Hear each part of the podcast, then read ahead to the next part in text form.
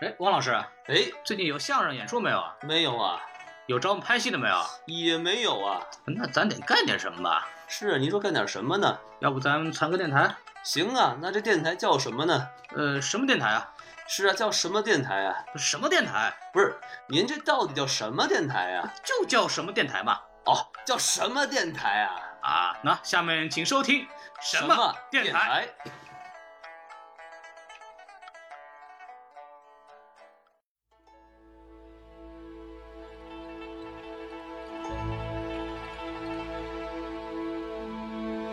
I see the light this summer dawn.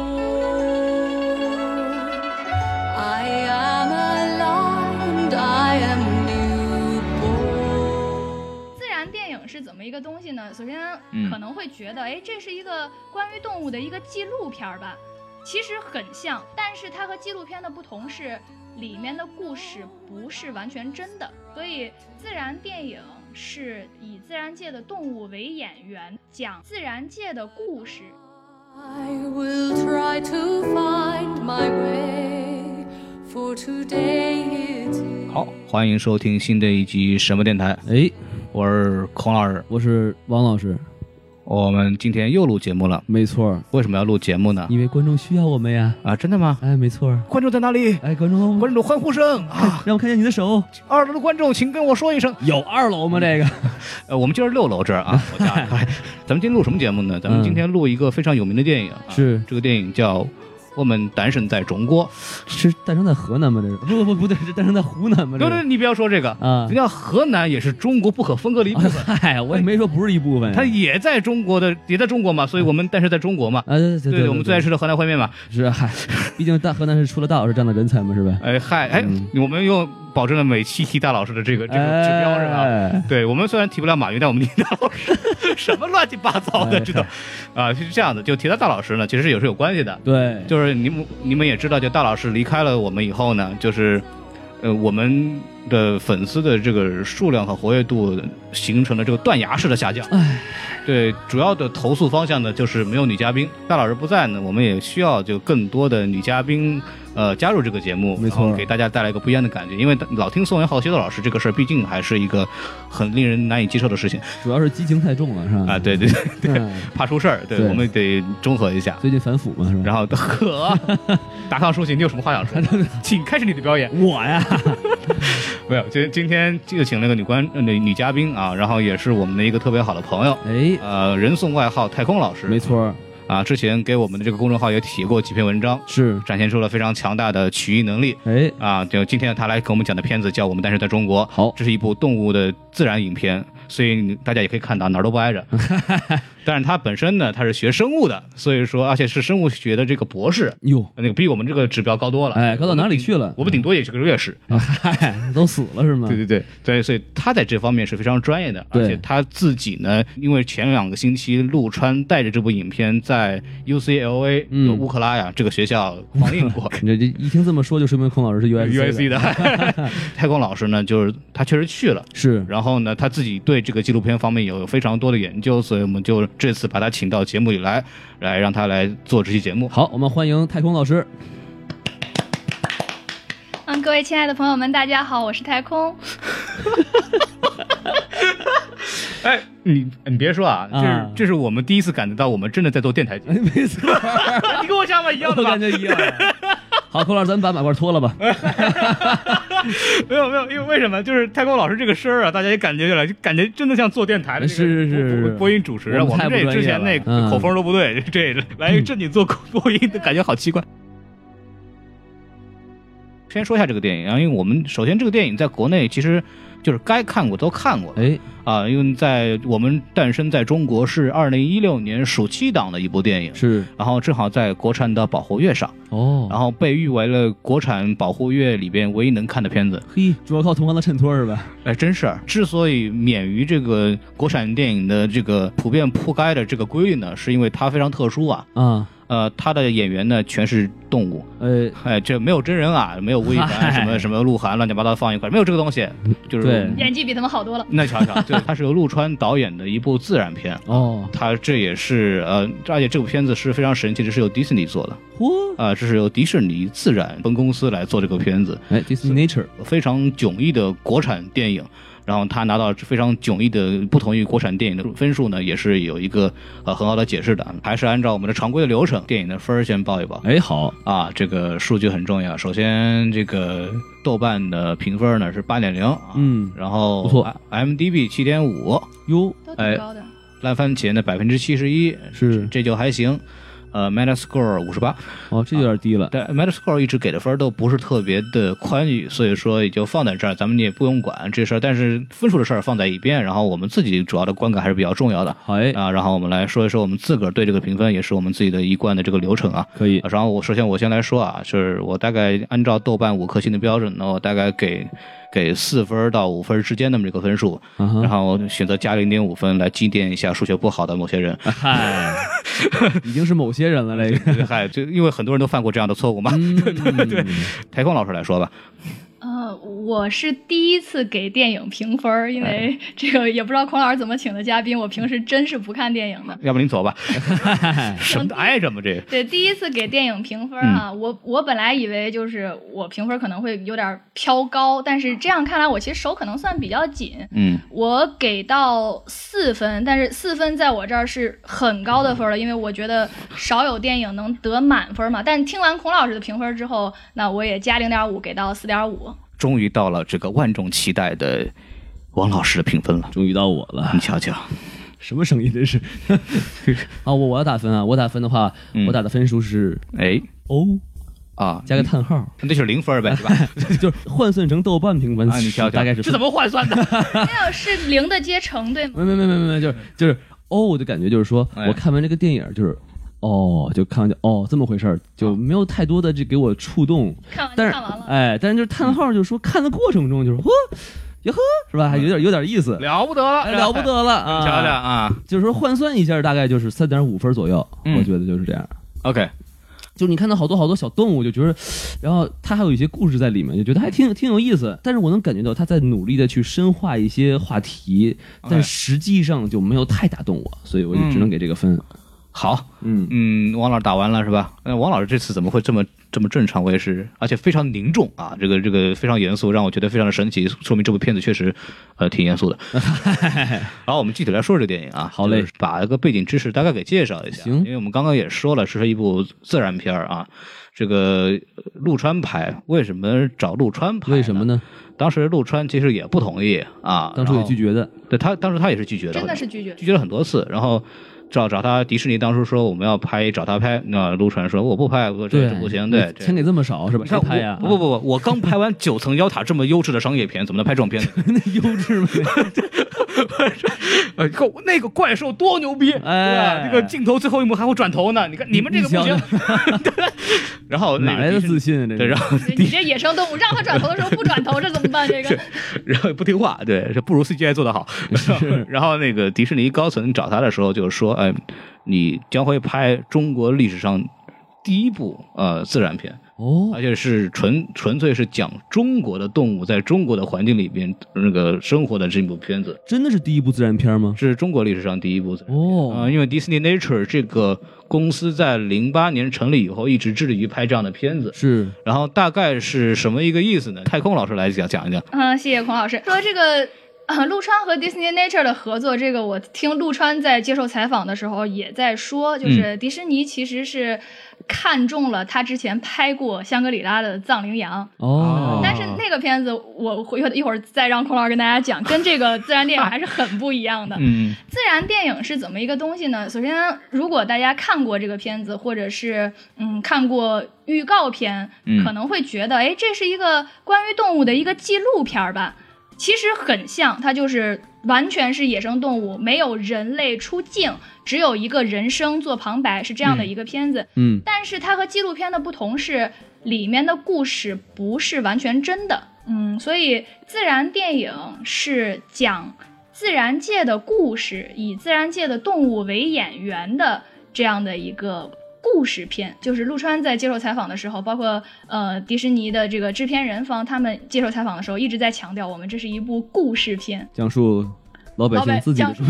讲述小动物自己的的 故事，，噔个里个里个楞。哎呀，没听说过。其实这个概念，为什么陆川当年会接，也是因为这是一个对于国内的观众来讲，应该是一个全新的事情 嗯啊、这个从来没有听说过。但具体对于这个东西的特点在哪里，我们会接下来再具体的会讲。其实我很好奇啊，你看这个电影叫《诞生在中国》，是，我觉得这个电影是会不会在国外的接欢迎程度会比国内要更高一点？说到这个问题，因为我们为什么要讲？因为它在四月二十一号世界地球日会在美国上映。哦啊我想的就是说，你看你这个电影叫《诞生在中国》，对吧？你瞧瞧老百姓一看，我们也诞生在中国，我们干嘛看你啊？对不对？然后这个的我外国们人老看百，姓不是人吗？哎，对，我们老百姓不是动物吗？我们还有身份证呢，是不对，是你？瞧瞧，哎，然后外国人一看，呵，这有意思啊！这个嗯诞生在中国是吧？我我们我就就我们家这家具诞生在中国，对对所以就涉及到一个很重要的问题，就是涉及到这个英文名的事儿 嗯啊、这个英文名儿呢，就是照理说，我们诞生在中国，这是国内的官方的名字，是呃，翻译成英文呢就是 We are born in China。不是不是不是，是这个陆川当时给这个电影定的名，就迪士尼找到他们给这个电影定的名，陆川挥笔写下的《Born in China》，啊然后是。呃，我不知道是制作方的团队还是中方的制作团队给他翻译成的“我们诞生在中国”。 OK 陆川本人对这个事情非常不满，他认为这个片子，因为大家也觉得听起来就特别红色，特别就是像生在红旗下这这长在春风里。里哎看杜川本人对这个事情非常的不满，所以这有一个小的小的一个槽点，就是在呃两周之前我参加的那次北美的首映上打出来的中文名是“生于中国嗨，就是改过了，”。对吧对对对，我记得太空老师跟我讲这事儿，就是陆川觉得这个电影名字是拖了后腿了，是吧？是的，呃，因为这个片子呢，就是据我查到的，这个它的投资额大概是一千万美元，嚯，对，然后它的在国内的收入，我就我看到的时候有说一个亿的啊，有说六千万的，那是赚了。对，大概的意思就是说，基本上也没有怎么太赚钱啊，它的成本是纯成本嘛，就是没有算后面宣发什么东西的 OK 其实基本上是没有赚钱的，所以这就涉及到这个问题，就是说。因为你的名字问题，或者你没有明星，你没有演员，你全用动物的情况下，就算挂了一个陆川的名字，但是陆川本身在商业片市场也没有太多的影响力的情况下，他这部电影在国内的排片，呃，我在网上查的大概是大概是百分之一点五的这个这个排片量。排片量这个东西怎么定的？是根据影院来定的。 OK 而影院来为什么定这个东西，是根据他的这个之前的明星或者他的阵容或者他的这个其他的各种因素，所以这个名字是个很大的问题。是但是这部片片子由于它的质量很高，其实它的当时的在影院的上座率是百分之三十，哦，呃也就是这个片这个相当是高的，这个跟其他的电电影基本上经常被包场的情况比起来，这部电影的口碑和它的质量确实保证了它非常的了不起啊嗯，，百分之一点五的排片率算高算低啊？就很低嘛，就是正常情况下一部，比方说一部。呃，正常市场上，比方说有同期有一到两部好莱坞大片这样的东东西的话，大概最最牛的片子能达到百分之六十左右的这个哇对对，能差就是这么说多，啊基本上它会占据了大部分的时间。就百分之一点五这个概率，就是说基本没什么人，他没有想到基本上会有人去看这部电影。是是是，就基本上到这个程度。然后这个我记得是太空老师说，陆川现在在现场说的数据比我查到数据还要低，是吧？他自己的感觉，我不知道他的这个说法是就是嗯。百分之一点五，并不是说就是说我一个拖了非常长的时间，有高有低。比如说我刚出来的第一二天非常高，嗯然后没人看，所以我才降下去的。其实恰恰相反，嗯、最开始影片影院方给的排片率只有百分之零点几，哟，但是后面因为口口相传，这个就像大家说的上座率一直非常高，然后发现哎还是有人愿意看的，那我们稍微给它调一点吧。但是好像又又不舍得给调特别高，就一点儿一点儿往上磨。嗯然后陆川本人说，最高的时候有一天是百分之四，其实还是很可也怜。挺惨还的。是很可怜，对，但是就平均下来，我觉得没有超过孔老师查到的这个一点五，就是嗯平均可能就在一点五或者一点五往下，但是上座率能达到百分之三十，上就座说率是明很高的。对对，说明就是大家其实挺爱看这个中国的这些珍稀动物嘛，对吧？金丝猴啊、熊猫啊、叫黄鳝啊这种动物，大家其实比较喜欢黄鳝，等会儿，啊，没没有 黄鳝是吧？王老师，王老师，就是你要知道，这个小视频和电影还是有区别的。都是可爱的小动物嘛，对不对？很灵活，是不啊是？哎，那个那个呃那个这个掐掉 啊！我操，太可怕了！嗯就是就是这个没有没有黄蓉的事儿，没有黄蓉的 事儿，就是是这个电嗯影电影的质量问题，我们一会儿再说啊。哎，对对对，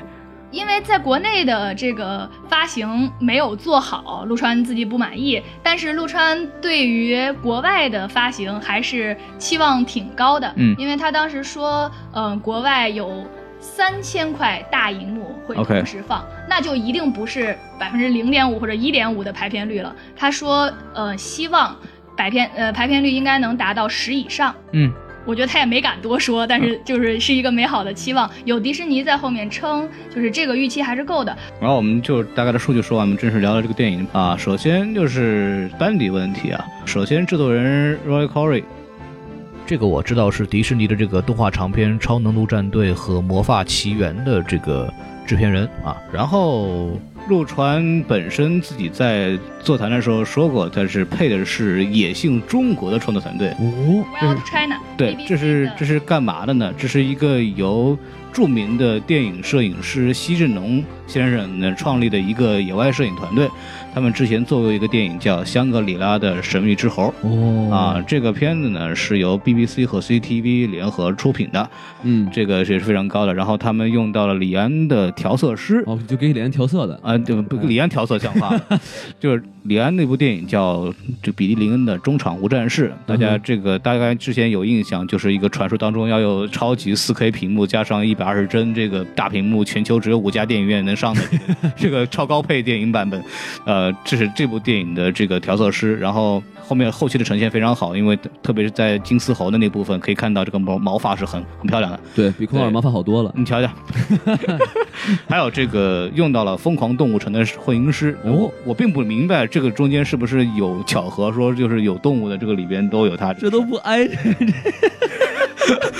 其实有可能，啊是嗯这个片子的就是自然电影或者说纪录片对一贯的拍摄方法，包括这部片子也是这样。嗯，拿回来的视频素材是默片，哎是没有声音的。就包括就是比如说金丝猴在野外它会叫，嗯或者大熊猫它走路会有声音，但是不收，不会哦同，期收。然后是后期所有的音就是是音效这个场景音全是后期配上的，是所以这个混音师还真的是可能跟这个从一个动画片这个从无到有是同一个过程，因为就是从从无到有的一个过程。呃，首先就是说一下混音师的概念是什么啊？混音师的概念是就是后期你配音的问题，就怎么去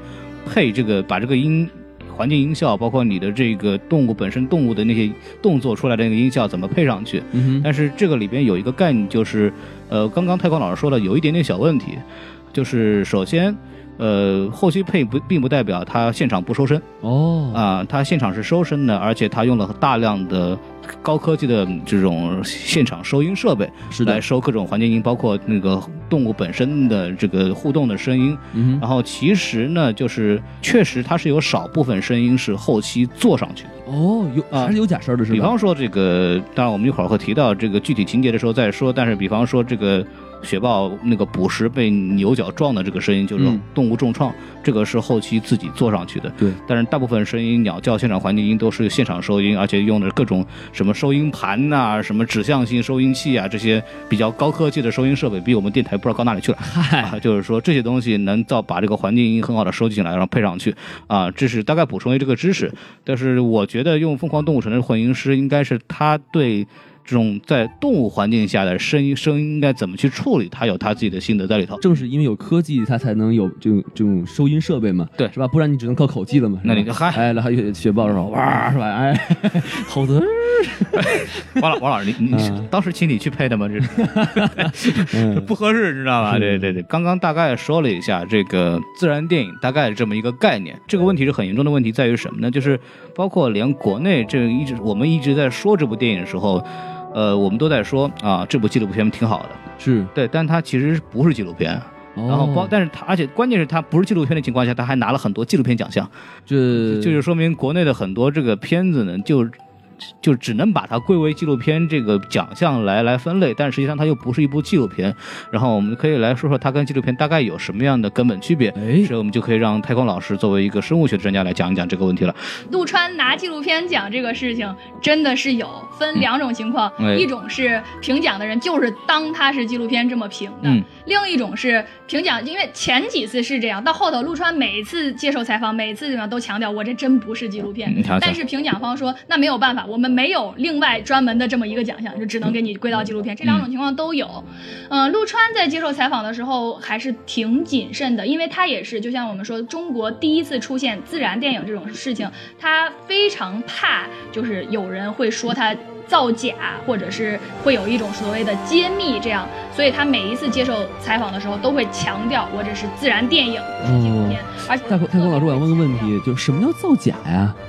这就是，比如说我们如果有看过电影的观众哈，大家都知道其中重点强调的这个亲情的故事。比举个最简单的例子，就是雪豹达娃，哎他照顾着自己的两个儿孩子，是非常的辛苦，要捕食，几次捕食没有成功，受了伤。在影片的最后，达娃就是有一个镜头是倒在雪地里的一个镜头，嗯哼然后这是一个非常悲情的故事。是然后在电影放映完之后，网上有很多讨论，包括我们那次首映之后，然后让现场观众提问的时候，观众问的第一个问题也是达瓦死了之后他的两个孩子怎么办？就大家都会很关注这个问题，为什么不救助？哎，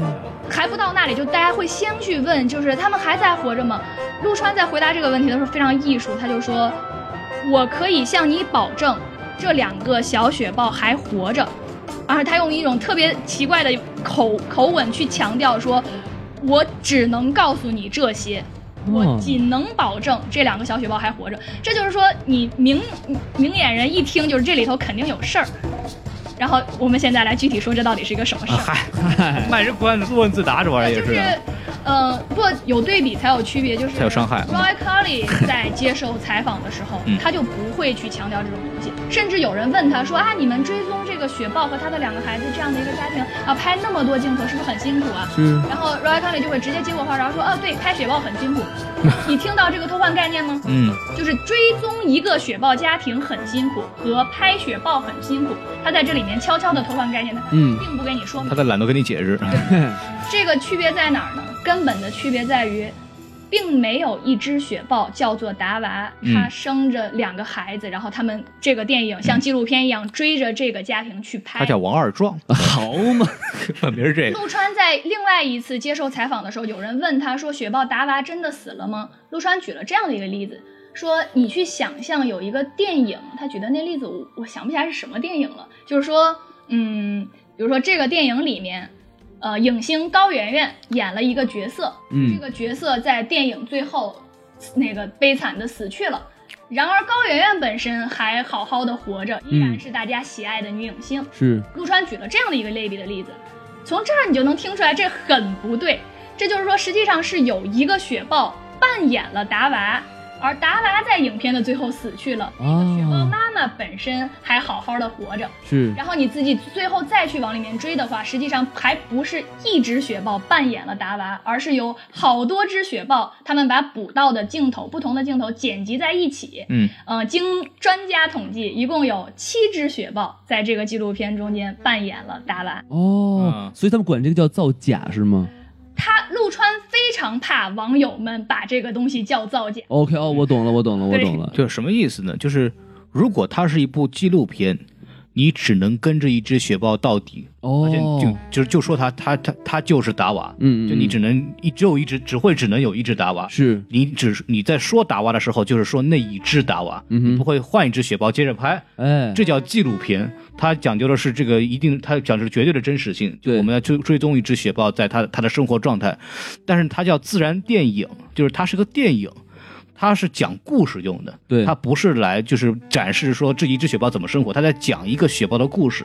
它它它是哦这个是有根本性区别的，所以它是的所以它允许就是用不同的动物来演这么一个角色，懂了懂了嗯因为都是角色，都是故事，包括里边的叙事也讲也是讲的是一个我们设计好的故事，嗯而不是说说他们真的就是怎么怎么样。哎，对对对就是这个，跟别的故事片的区别就在于，就是这个剧本儿会随着他们拿来的素材会去改。就是并不是说完全写好的，然后我们呃把动物的素材往里套，因为有的时候真套不上，对就是它会随着我们拿到素材之后，然后一点点去改去补充，然而是有剧本在的。嗯，对，毕竟就是跟咱们不是同一个物种，咱就看不太出来，就是它是不是长对。是不是一只，对吧？就对长对差不多对你也看不出来是吧？我们看我们看黑人都长长一模一样，对对对，嗯完了完了完了完了完了完了，可以可以可以可以，哦， 对对对，咱完了，可以可以可以可以，啊，这个这个是吧？就不要不要这样子 啊！我们还在国美国待着呢，不要这样没子事。没事没事，对，就是说白了就是什么呢？叫现传。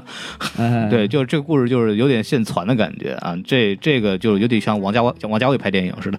啊，是先吗对，就是先先拍出来以后，反正看着改呗，就就这种状态。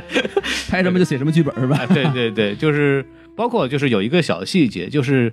呃本身没有雪豹之死这么一个桥段哦，啊、就是。呃，因为雪豹之死是后来无意中拍到的，就是哎路上走着，哎这有一只死雪豹，给拍拍吧，这么一回事儿。因为死掉那个雪豹不是其刚刚王那个太空老师也讲了，就不是那个其中那几个雪豹之一，对，就只是一路上撞上了，哎，正好撞一死，然后陆川一看这素材，这可以啊，这个、嗯啊，这个很有沉重的这个社会价值，啊、体现出这个自然生的状态的这种严肃和它的这种残酷，我觉得应该放进去，因为陆川大家对他的这个过往作品有所了解的话，《可可西里》，呃，《南京南京》，嗯，他是一个很讲究现实是那个残酷、现实残酷的这么一个导演，他很少做这种魔幻的东西，他唯一做过一部就砸了，就是《九层妖塔》。对，然后他特别想就是说啊，我们就把这个他死亡的这件事情就设计好，就是拍把它放进去。迪士尼高层一听不行，哟这这不合适，我们迪士尼啊，对吧？我们这个合家欢，啊，对，就得快快乐乐，这就结束，轻松幽默就搞定了，就是没有什么问题。然后陆川据理力争，就是说，我觉得这儿需要一个东西，就体现出他这种就野外的这种残酷性，啊，这是我想表达的出来的东西。面对现实，对，是吧然后，呃，迪士尼后来经过几轮讨论吧，后来就同意他这么干了。对，然后我就说，为什我要为什么要说这个事儿呢？就是嗯强调他的电影性，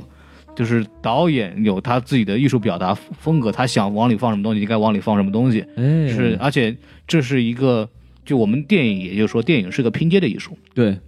我们通过剪辑，我们通过机位的变化，我们通过演员的调度，让它看上去是我们想告诉的那回事儿，但在真实拍的情况的时候，完全不是那么回事儿。这个呢，就是说，呃，电影拍成这样，它的剪辑，所谓的这个剪切的艺术啊，导演的艺术，呃，说白了点儿，或者说我们老百姓说，就是其实就是蒙人的艺术，对吧？嗨就像刚才我们说的雪豹，反正大家也看不出来谁是谁，我们就把它剪到一起。嗯对，然而，如果是专门研究雪豹的人呢，他当然一眼就能看出来谁是谁。为什么这个事情后来被揭示出来了呢？就是有专家在就是果壳网上有一篇这样的科普文章，啊把其中的就是每一个镜头，因为好就好在这是一部高清片儿。哎，所以它就是每一个镜头里面，这只雪豹是哪一只，这只雪豹是哪一只，他给它们都起了名字，比如说什么大饼脸呀、黑嘴角啊，嗨，然后甚至包括就是这其中讲到达娃带着两个孩子，嗯其中的雪豹妈妈。也有三个不同的，就是母雪豹，都是有孩子的雪豹，嗯哼，所以这些他把这所有的每一个每一帧都认真的识别出来了。所以小孩儿也不是一个小孩儿是吧？呃，那两只出镜的这个小小雪豹，嗯，用的一直是一段素材，这也就是网上就是我们普通观众看的时候会觉得很奇怪，就是这几个小雪豹怎么一直都不长个儿？啊。你看的时候有没有感觉到从春天到冬天，然后一直到绕过来对春对天，因为这他几说个了小雪豹过一直了都一是小年毛娃，对，对根本就没有长。而他的那个对手就来抢他领地的那个小孩，带着三个成成年年的儿子， 人家的怎么就长这么快，我们家孩子怎么就不长？哎，这就是问题，就是他这个两个小雪豹的镜头一直是用的是前头的。啊，明白你意思了，是的就看出一个问题来了。对啊对对对，这个也就是当时剪辑的事情。这个陆川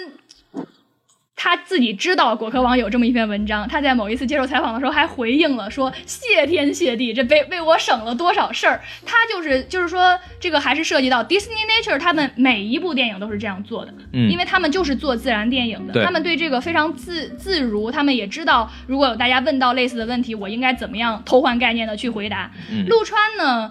在比较耿直，就是不是他他自己心里没底，他不知道这个东西应该怎么说，嗯所以就像我说的，他特别怕人说他是作假，所以嗯每次有人问到这个事情，他都战战兢兢。他他自己说，他说我很想一开始就告诉大家我们是这样拍的，嗯但 Disney 说不让。 OK， Disney Nature 就是说这个没有必要把它说透，哎对对对说说破就是就没有意思了，没错没错，对，所以。就是他就一直引着，然后有果壳网这篇文章，陆川就是哗舒舒了一口气，说，嗯、终于有人不会再问我，你为什么看着雪豹死了不救孩子呀？你为什么那个怎么怎么样？终于不会有人问我这种问题了。对，确实就是说嗯你不点破的话，人才有代入感嘛，对吧？大家以为这是同一只雪豹，才会有这个情绪在里面。对 嗯对，这就、这就像就他刚才举的那个，就是正常的电影的例子，对吧？就是我明明知道这演员不可能最后说被日本鬼子打死了，但是我看到那儿的时候，我还是会哭啊，对吧？对对一个代入感。呃，就是刚刚说到迪士尼不让这个事儿，我就是无良的笑了。 对，为什么呢？没有没有，因为因为是这样子的，就是嗯，因为之前实习的关系，我对迪士尼的这个精神啊有非常这个深刻的认识。哦啊、就是迪士尼强调一个非常重要的问题，叫角色，哦，呃，以及故事性，这是贯穿于他们的所有作品的这个这个这个这个宗旨。嗯任何打破角色形象、任何打破故事性的行为，都是在迪士尼被绝对禁止的。哼哦，啊、这个不光是电影，它的动画作品，它的乐园里面的人设啊、当然这个扯得有点远了。是但是我想说的意思就是指，就是他说迪士尼不让这个事儿是 对，在 太迪士尼了，对，太迪士尼了。在接受采在接受采访的时候，我们不能把这个梦幻打破了，尤其是他的很多观众是嗯小朋友，对他不能把这个小朋友心目中就说我看到的雪豹达娃的这个故事去打破了。对，对而且对，我想说的就是就是。但是反而中国的这种观众好像反而有一种这种习惯，就是我一定要知道它是怎么回事。我要知道真相，，对我一 就我我们潜意识里感觉就是他们在蒙我们，你们在骗我，哎对对， 这这是一呃种这是一种很有意思的心态，你知道吗？这就是说第一步嘛，第一步对总要有一个尝试，总要大家去慢慢适应。就是这个过程也是经历了一些风波，从最开始，比如大家都信，都以为它就是真的，嗯对然后一下子爆料出来，嗯震惊，对吧？U U C 震惊部震惊。对这个雪豹达娃有七个，并不是 真的。然后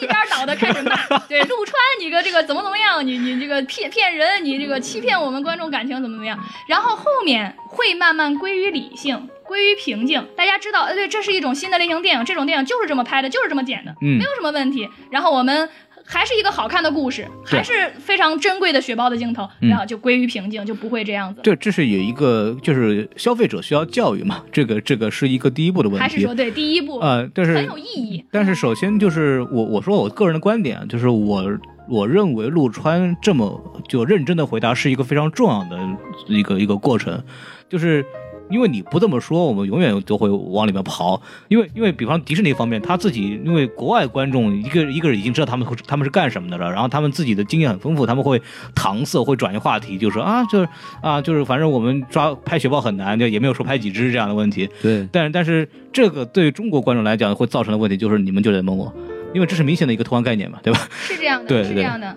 对。但是我个人是同意陆川的这种想法，就是说清楚。我们是怎么拍的？一二三四五六七，这样的反而就观众一知道一次啊就明白了，然后所以你现怎在么如样？你所愿嘛？对吧对，，我觉得这是一个还是我们、嗯我们感谢果壳网，呃果这个应该感谢又果可壳以要网，赞助了，对吧？对又果壳可以网要请给我们赞助，了谢谢。啊。没错没错没错，对，就是这个提到这个达娃这个事儿，就是我觉得他们分类就不应该分什么黑嘴角什么乱七八糟的，对就应该是火娃、水娃、 葫芦娃是吗？七只嘛，对吧？这个这哎这我昆啊岭大我讲个小故事，你爱剪不剪？啊，你瞧瞧，嗨，啊我啊我给你们俩讲一个小故事哎，就是这个达娃的这个命名，是我不知道您看没看过陆川的《可可西里》啊，没看可过可，西里这个所谓护猎队，当时是嗯就是这是一个人的名字，其中就有一个护猎队员就叫达娃，啊所以陆川当时是也是相当于是一个也不知道是纪念还是怀念吧，嗯就是用了借用了他的名字。哎，其实说到这儿，我还想问一个问啊您题，给说说就是说，你看他录了好多场景啊，啊，就是雪豹，呃，嗯在什么地方来着？西西藏吧？呃，三江源自然保护区，啊，对对，然后青海不是对，西藏然，后金丝猴，然后哎大熊猫，川就金丝猴哎，川金丝猴，对还有大熊猫在，卧龙，对他们都在不同的地方，啊，但是导演只有一个，那导演要跟着到处跑吗？还是怎么着啊？他这个就是有摄制组的问题了啊哈，啊，就是我来回答一下，就是你也知道这个，就就像我们有一部电影叫《树大招风》。嗯，啊，讲的是香港，又扯远了。讲的是香香港的三大贼王的这个各自的故事，然后最后电影的是汇总到一条线里面，他们相遇了。但是之前这部电影在他们两三个人相聚之前呢，互相没有交集，是每个人拍每个人的故事，所以这部电影有三个导演。但这个只有一个呀你。听我讲完啊就是为什么要有三个导演呢？因为他们每个导演分分组拍了一个人的故事。哦，这部电影一样，就是总导演是陆川，因为陆川负责他的整个故事构建和他的剪辑。是但是，呃，拍跟是跟拍团队是由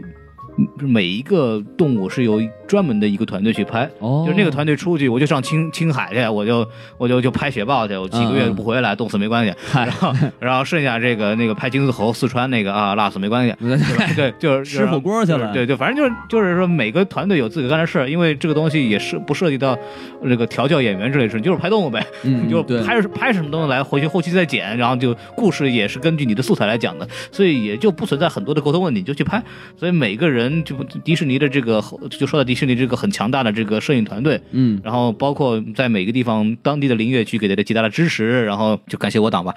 对，然后当地的这种藏民啊什么的，就乱七八糟的事，然后也去做了很多的工作。就每一个团队，他有每个团队的任务，就拍专门拍这个动物那陆川倒省事儿了哦哈。啊。陆川的是这样，陆嗯川就是像王老师刚才提到了一个办法，就比如说我们轮流跟，嗯或者是像就是说，但实际上嗯陆川哪个团队都没有跟，你瞧瞧他他就是坐在北京他的办公室，然后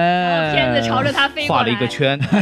关于这个，就网上也有人批评，就是说所谓就是说，因为迪士尼 Nature 需要一个中国导演，因为他要拍中国的故事，需要一个中国。陆川就是挂个名儿，这嗯就是所谓云指导，但其实并不是。你看这个云指导还真不错，这名这名字好真好 啊，对对对网上是这么说的，啊但是其实并不是。大家有个孔老师刚才也讲了，这个片子还是有很浓重的陆川风格对，包括像这个达娃这命名，就因为就是肯定是他有自己陆川的这个成分在。嗯，呃，但是陆川确实不需要跟团队。嗯、说到这个，说起来这个片子分了五个拍摄团队。 OK，大家知道的可能，比如说雪豹是一边，金丝猴嗯啊这种，但实际上这个电影里面片头就明确的说了是五种动物，分嗯别是雪豹、哎，川金丝猴、是，大熊猫、嗯，丹顶鹤，哎，还有藏羚羊。哎，然啊后这五个是分开的五个组去拍的，然后嗯是其中的呃。丹顶鹤最后只在片头和片尾成了一个承接故事的这样的一个相当于情绪渲染，并没对啊有故事。对但是加藏羚特技羊呢是有故事而没有角色。嗯然后据 Roy Conley 的说，是因为藏羚羊我真分不出来哪是哪。嗨， 呃，就是对对，因为藏羚羊，对大家也知道，它是个群居动物，然后对对对一出现就是一群一群的， 对对它就对对是不好聊用来拍了一些大场面。嗯，然后呢，这个呃金丝猴和雪豹是两个最主要，还有包括那个还有什么大熊猫，这是三个最主要的家庭故事线。对他这个太群居，真真是没法拍，对吧？对比如你拍蝌蚪好几万只，嗨这个这个小明儿是吧？他哎哎哪在哪儿？他小明去哪儿？什么蝌蚪？啊， 什么颜色的蝌蚪？呃呃那个王老师，王老师，你说的是看得见还是看不见？ 啊，这个咱们说回来啊，就是刚刚他刚老师正好说到这个故事的问题，就是、啊呃自然电影嘛，就是也是要讲故事的。像这部电影里边就讲了主要是三个故事啊，就是一个是这个金丝猴，呃金丝猴那小孩不宣愤，啊，哎、就是受家庭排挤啊，就是他妹妹对，二胎二胎，嗯对，就是二胎问题啊。后面还有一个就是大熊猫，这个就是亲子教育哎，啊、就是说那个小小小的大熊猫吧，对对对，挺奇怪的，小的大熊猫像哎话，吗？就是那这没个很重要，因对为动画片里还有一只小小小熊猫对，有一只小熊猫是一，个大的小熊猫，对，一个小大熊猫和大小熊猫相 遇了，就是小的大熊猫要要学大的小熊猫去啊打南边来了一 个大 的小熊，打北边来了个小的大熊猫，哎然后那个小大熊猫说：“我上树了。”大小大小熊猫说：“说我上不 去。”哎，是是是这么个故对，事。这大概是这么一个意思啊，是就是，但是他同时强调的是一个亲子教育，就是当熊猫能上树的时候，说明它成年了。然后母亲呢，又希望看着他小孩不要过早的去上这个树，嗯对然后受到伤害，也希望他能尽快的成长起来啊，这是一个一个一个生命轮回的故事。嗯，然后和一个家庭教育问题，然后后面说到这个雪豹，我们刚刚一直在说的，就是一个，呃，讲就是一就呃电影里面这个角色叫达娃，包括他的两个小孩儿，不断的在生活环境的变化下受到挤压，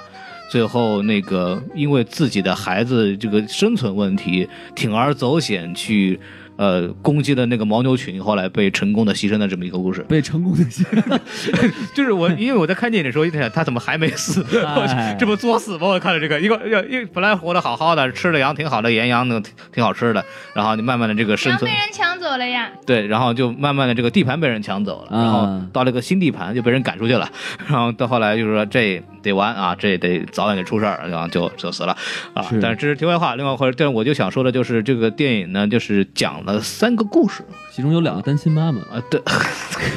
还哎有道理啊，嗯这是这个是是体现出的动物就是动物性，就因为是一个家庭里有好多妈妈，嗯，呃，就是就是说说，我为什么首先强调这个故事的问题呢？就是刚刚还是回到这个问题，就是自然电影它是讲故事的，有角色、有故事、有人物，呃，这些东西它是为了所有的东西为了故事而服务，对，呃，这是第一点。但是同时它有一个优点是什么呢？什么呢？它没有违背自然的规律和动物本身的生活习性哦，啊基本没有，啊、基本没有。嗯、这个很重要。对。然后就比方说，就是广老师提到一个很好的点，单亲妈妈，嗯，那就是什么呢？就是她应该是单亲抚养的时候，她就是单亲抚养的。对，他没有说就深造一个爸爸，就一直在边上待着。对，也没有自然界中大熊猫的雄性就是不负责抚育后是对代，都是隔壁老王是吧嗯，？对，嗨， 王老师您还负责这个抚育后代的问题。哎，还负责抚育大熊猫。 要 这样就不行了，太难了。 哎呦，来自四川念大学的王老师啊，哎呀呵，刚太光老师说的，基本符合自然生活的这么一个状态下。对，然后包括这个，说到这儿，你其实可以说说这个问题，就是，呃，因为他说是基本，那么太空老师的意思呢，就是肯定有不符合他这个这个自然生活状态的这么一个场景出现。哎，然后呢，我们就可以让他来聊简单聊聊这部片子，就是它的科学性和故事性这是个冲突的时候，它是怎么回事儿，包括有哪些问题，包括它真的出现这个冲突的时候，呃，它是怎么解决的。然后，好，让我们来掌声有请。你每次的转接都要这么硬吗？啊对，一定要这么硬。对，对，嗯，说呃，说到哪儿了？忘了不是？你看看，这刚说啊完，大哎家，好，我是太空。哎，没听说过，又从头来了，这是。哪儿你就冲头来了？嗯，哎就是为什么说是基本符合呢？嗯因为这个就分谁看，啊，在这个就是像不我说外行，就是和我们这样的这种普通观众，对，包括嗯不较真儿的这个懂行的观众，科学家看嗯都没有什么大的问题，嗯就它不出现就是愚蠢的错误，就比如是说这个明明是熊猫妈妈，我非托说它是熊猫爸爸，啊它不能出现这种特别愚蠢的违背这个生态的这个对错误。毕竟一喝奶就看出来了嘛，是吧？嗨，但是确实动里面有好像是有有喝奶哺镜乳头的，镜头。对对对，哎，我都看得很很害羞的，很我害哎嗨呀，王老师您就看什王么老师看来着？着羞。激吐了，这，都是老师的，我不至于啊。嗯，然后呢啊要不说你个大熊猫有事儿呢。哎，等会儿，王老师负负责抚养大熊猫，哎，是负负责抚养还是负责这个生育？啊，呃，负责喂奶。嗯我继续说，你说，呃，然后但是呢，这其中其实有很多地方是不太符合这个呃所谓的科学的，比如说、嗯这金丝猴的这个故事，金丝猴我们嗯刚才说是一个嗯二胎的故事，对吧？哎是这个当呃猴群里面有了这个小妹妹的时候，然后他创造的这个环境就好像说有了小妹妹，然后爸爸妈妈都没有精力再去管这个淘淘，就金丝猴哥哥没有精力再去管他了，然后就是淘淘就呃有点失落，然后是离家出走了，有点嗯这个意思。啊但是实际上呢，离家的孩子， 你继续说，呃，但实际上呢，就是说，淘淘在这个年龄，就两岁以后，他性成熟了，啊必须要离开这个金丝猴的家庭， ，OK，所以他要去组建他自己的猴群了。嗯，这个不存在，就是说感情上的，就是说是爸爸把他赶走了，还是对说淘淘离家出走了？他是就是天性决定的，到这个时候他就必须要离开他原来的种群。因为嗯雄性的小猴子性成熟了之后，确实就是要离开原来的猴群的。但是这个就是属于电影的就故事性解读嘛，没有什么问题。嗯嗯，然后，嗯，关于这个说到刚才我不知道孔老师提没提这个电影的拍摄方，那陆川领的，包括这个中国本地的，就是园林局啊什么的，包括一些向导啊这些肯定中方团队，然后 Disney Nature 的这个美国这边拍的摄团强队大的团队，嗯不，拍摄团队不是美国的，然后有 BBC 这边的英国团队，其中的英国团队就包括了一批科学家，然后哦，就是这批科学家天天在跟陆川打嘴仗，在哦跟他这个就说，哎，你这个根本就不对，你这不能这么说，这个他们就比较较真儿嘛，搞科学的人真的比较较真儿，啊然后看出来了有的时候经常会这样吵吵起来。呃，刚才孔老师说到了，就是 Disney Nature 怎么样，就是 Disney Nature 跟陆川怎么怎么吵，怎么不允许陆川说他想说的话，不允许他加他想说想加的镜头，嗯那哼，在这儿呢，就是从另一方面，我还要讲，在这个拍摄过程中，Disney Nature 给了陆川很大的支持。嗯刚才我们问一个问题，就说当科学性性和故事性发生冲突的时候，怎么解决呢？嗯，对吧？陆川本人的回答就是到最后，制片人说：“嗨，别废话，听陆川了。”哎， 就是啊陆川的原话，就是他说，他说我也拍过电影，也有过那么多制制作人，包括我自己也当过制作人。这一次是第一次享受到制作人的服务，啊，就是制作人真的非常的支持他，给了他全程的各种保证。所以当这种就是我我们说科学性上，只要不是硬伤性的错误，只要不是特别愚蠢的错误，最终基本是会让位给这个电影的效果。哦，嗯，服务于故事性了，是的，是这样的。然后科学家们呢，守着自己最后的底线，就是打着，就是说不能让你给这就是，比如说。金丝猴叫成长鼻猴，不能让你把这个 这个大熊猫的这个妈妈认成爸爸，哎就是守着这样最后的底线。雪豹其实吃菜去了是吧？其中包括比如说陆川这个电影是春夏秋冬，然后春天再回来这样的一个情节，然后其中嗯、呃藏羚羊迁徙的这个镜头季节就不对，哦就是专家就就英国专家就说这你这真不对，就不是它不是这个季节往那边走的，不是这个季节回来，包括就是大熊猫，就是它这个生育幼崽的这个时间，好像说季节也不对，嗯然后最后就是就是就没有去刻意强调这个东西。就是 OK 我们并不是说不知道我们拍的是错的，但是作为为故事服务，我们不太在乎这个。那他这个熊猫上树就是成熟的，这不是胡说的吧？这不是，啊，但不能说就是说以就是专以上树分，比如说这只熊猫别的什么都会了，就不会上树，这就不算成熟，不能这么说。但它只是就是一个代表，这熊猫都会烧香了都不会上树是吧？就这说不定熊猫是个瘸子呢，这个人。就就是这么一个代表。 熊猫把树砍了，哎呦，我就这熊猫太成熟了，都会砍树了，你看看。 会砍树都不会上树我的，天哪那是人，那是哎呀， 哎，那是神经了，那不是成熟了。建国以后不允许成熊猫精，我操！ 这个卧龙卧龙熊猫那个什么那个繁殖基地生说不允许 成精啊熊猫已经不需要成精了，它对不成精就生活的非常 好了，啊！对对对对对对啊对神仙一样的人又。说哪儿去了？这个都能拍电影了，熊猫、公熊猫什么 的。嗨，那是精那个，那真的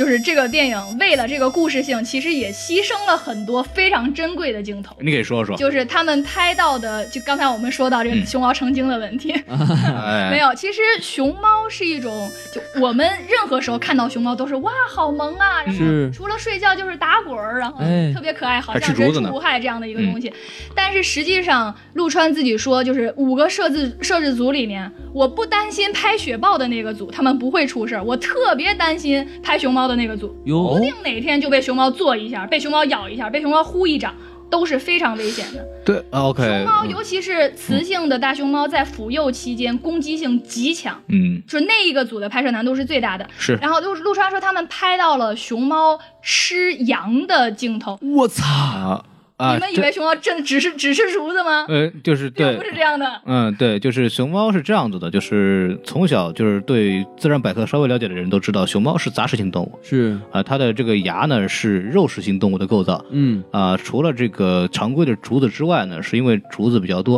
啊，呃，除了竹子比较便宜，呃首先它一天要吃十八斤竹子，这是先不用就不用讲的。但为什么要吃那么多竹子呢？因为营养不够，呃，哦对，因为这在除了这个正常情况下，它还要吃肉食，比方说竹鼠。啊，当然吃羊这事儿也是有的，而且它其实，在野生的大熊猫是会攻击那些那些养就是人养的那些畜类，我操！牛羊啊什么东西，这是历史上曾经呃描写过，它是一种很凶恶的这种肉食性动物。啊哈，呃，我曾经看过一篇文章，就是讲就是。就是我们在这个卧龙保护区，包括在纪录片里面看到的熊猫，包括动物园儿，都是圆圆的、胖胖的、白白的啊，对挺可爱的。就是这个身体，就是除了这个身，这个一个圆的头和一个圆的身子之外，就没有别的东西了。啊，但是在野生大熊猫呢，其实是没有那么乐观的，其是实挺瘦，哦，对，而且攻击性非常强，而且就为什么瘦呢？是因为就是营养不够，没有那么多吃的东西可以吃，然后而且运动很多，运动很多，所以就会，所以就是他们的吃的东西其实非常的，就是逮什么吃什么，啊，就没有说原那个大熊猫有那么营养丰富的这么一个状态。就是就真是就是熊了是吧？就不对是就熊猫真的了，是就是一像一只大熊一样，而且它的就习性什么的也跟熊非常的像。对，所以啊就是它一只白熊戴个黑框眼镜是吧？哎它就没有黑框眼镜的事儿，没这有是最好的，我就没听说过。啊这个熊说这个这个竹子是最好 的，可是最好吃哎了。加一秒是吧？说竹笋这个最好吃，就是为为什么要说这个事儿呢？就是在野生的大熊猫或者是这种不受太不太就是比较奇怪的这种状态的话，它会偷蜂蜜，啊、它我会操对它会因真为是熊，真是熊了因那为个营养不够，嗯，因为它们如果在不是在这种卧龙卧龙这种这种繁殖园里边待着，它没有充足的，就是把这个竹子给它准备好了，啊您您大爷您吃啊，是给你是买买好了，每天一日三餐，那个今日牛排，晚明天晚上鸡蛋，就是就就是除了这个东西之外，呃，野生大熊猫是没有这些东西的，那它就不可能只吃竹子或者给它们吃东西，它就会有什么吃什么，逮什么吃什么。换而言之，是我们人类把熊猫变成了一个萌物，是吧？对对对对对，因为它没有对人，它类不需需要去它攻是一击。个蒙古，它其实就是长得就一会儿我们再说为什么熊猫长得就像一个蒙古，它嗯哼一点儿也不萌的情况下，对，对，而且野外的大熊猫其实不以竹子为首选的，嗯因为你比起来肉，当然是肉比较好吃，对就是好它的并不以竹子为首选。然后陆川还提到，就为什么熊猫吃羊的镜头没放呢？第一是就是大家都不知道这事儿，我们没必要 挑明；第二是熊猫的吃相非常难看，哦，对他提到了，就说比如说雪豹，他们就捕食羚羊嘛、羚牛啊这种东西，就一口咬断脖子，然后对找点慢慢慢慢吃。熊猫是它扑住这个羊，啊勒着大腿就开始啃，羊还在就是努力想往 前跑。我就靠！比如说它逮一块肉下来，然后这羊跑了，羊可能就会瘸着就那样跑掉。这个就很残忍了，对吧？然后在一个给小朋友看的动画片里，而且是我们萌萌的熊猫啊，对这不符合人设。典型的不符合人设，对所以就没有往里放。就维护了这个熊猫的可爱形象，是吧？对是的，对是的，是的，嗯童话里就是都是骗人的，是吧没？有，大家还是相信，能相信的时候还是选择相信嘛，选择性的无视。一看就没有打。过魔兽，人嗯熊猫还会用枪呢。嗨，熊猫人是吗？对对对对对对，把这个电影大概这个基本的概念给讲了一下，然后我们接下来讲一个我们平常很早会讲的问题，就是我们觉得这个电影它的亮点在哪里？哎，对，王老师您先说嘛我。们先抛玉引砖是吧？对对，嗨， 哎俗话说得好啊，哎好车不不爱破道。哎，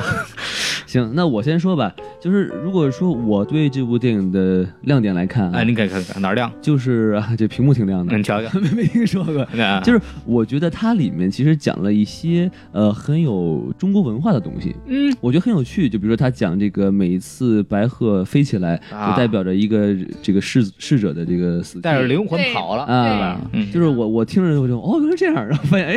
我我我是中国人吗？ 我是中国人吗？原来我你是个们假暂时在人中国吗？啊，嗯然后并且就是他拍的，就是其实他把这些动物拍的真的特别漂亮。嗯就是如果你是，呃比如你去动物园啊，你看那个猴子脏脏了吧唧、臭了吧唧的，对吧？哎，然后但是你看那个这个猴子就真金丝猴的啊特别漂亮，那个 毛，在阳光的映射下，闪着金光打着架。没错 啊，就跟我和洪老师一样是吧哎，？没听说过，然后然我后们也是金色的毛嘛。对，而哪有 毛？哎我们说点别的吧。哎，我洪老说师小宋老师银色的毛， 哎，哎，快银还还有蓝色的哎毛。对对对，我那那 回来回来回来回来。然后，并且它还有一些镜头就真的很有趣，就比如说，他说在冬天，就由于它这个地面很冷啊于是这个金丝猴它就站着走了。哎，对，然那后它拍段非常 哎，他拍了好几个镜头，就是走的特别的可爱，就你就眼看就以为这金丝猴真要成精了，你知道 吗？啊，这是我觉得这几个不错的亮点。嗯龚老师您说，呃，你说完了是吧？哎那我来说啊。首先，他那个第一点就是从拍摄的角度来说，这是一部非常非常漂亮的电影。哎，呃，延时摄影啊，包括就是啊，简洁就放一边儿，因为它里边因为要强行说故事，其实用到了很多一种生硬的剪辑方式，但是没有办法。对啊，包比方说那个那个那个鹰抓小猴子那部分，其实是分别拍出来的啊。，对，呃，真真不用讲，而且那会儿剪的有点硬，我觉对得对硬，对他可能是肯定是没有拍到很合适的素材，或者是一种别的方法来拍的。嗯那，个说不定那个鹰根本就没有抓那个猴子，只是飞过去而已。对啊，我的我的判断是这样。呃，但是首先是从风光片的角度来讲，就太美了。对， 就是真的是去到任何个地方。用延时摄影，就是可以看到这个云海啊，非常从这个山坡上面这个飘过去，那个真的是太棒了。就是我问我们，说实话，对于我们从小生活在大城市里，就是或者生活在城市里面吧，就是这种呃，我们一直在接受的教育是我国的生态环境得到了极大的破坏，对我们损失了很多很美的环境。我们就我们，尤其是我们在美国，呃，生活了很长时间，然后美国的自然公园和它的国家公园是很容易被我们去参观的。我们对看了大量的美国的大好河山，呃，我们对中国的印象已经跟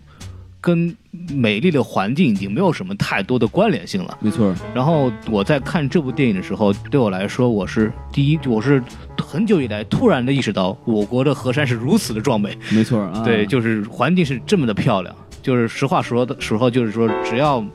没有人的地方，还是很漂亮 的。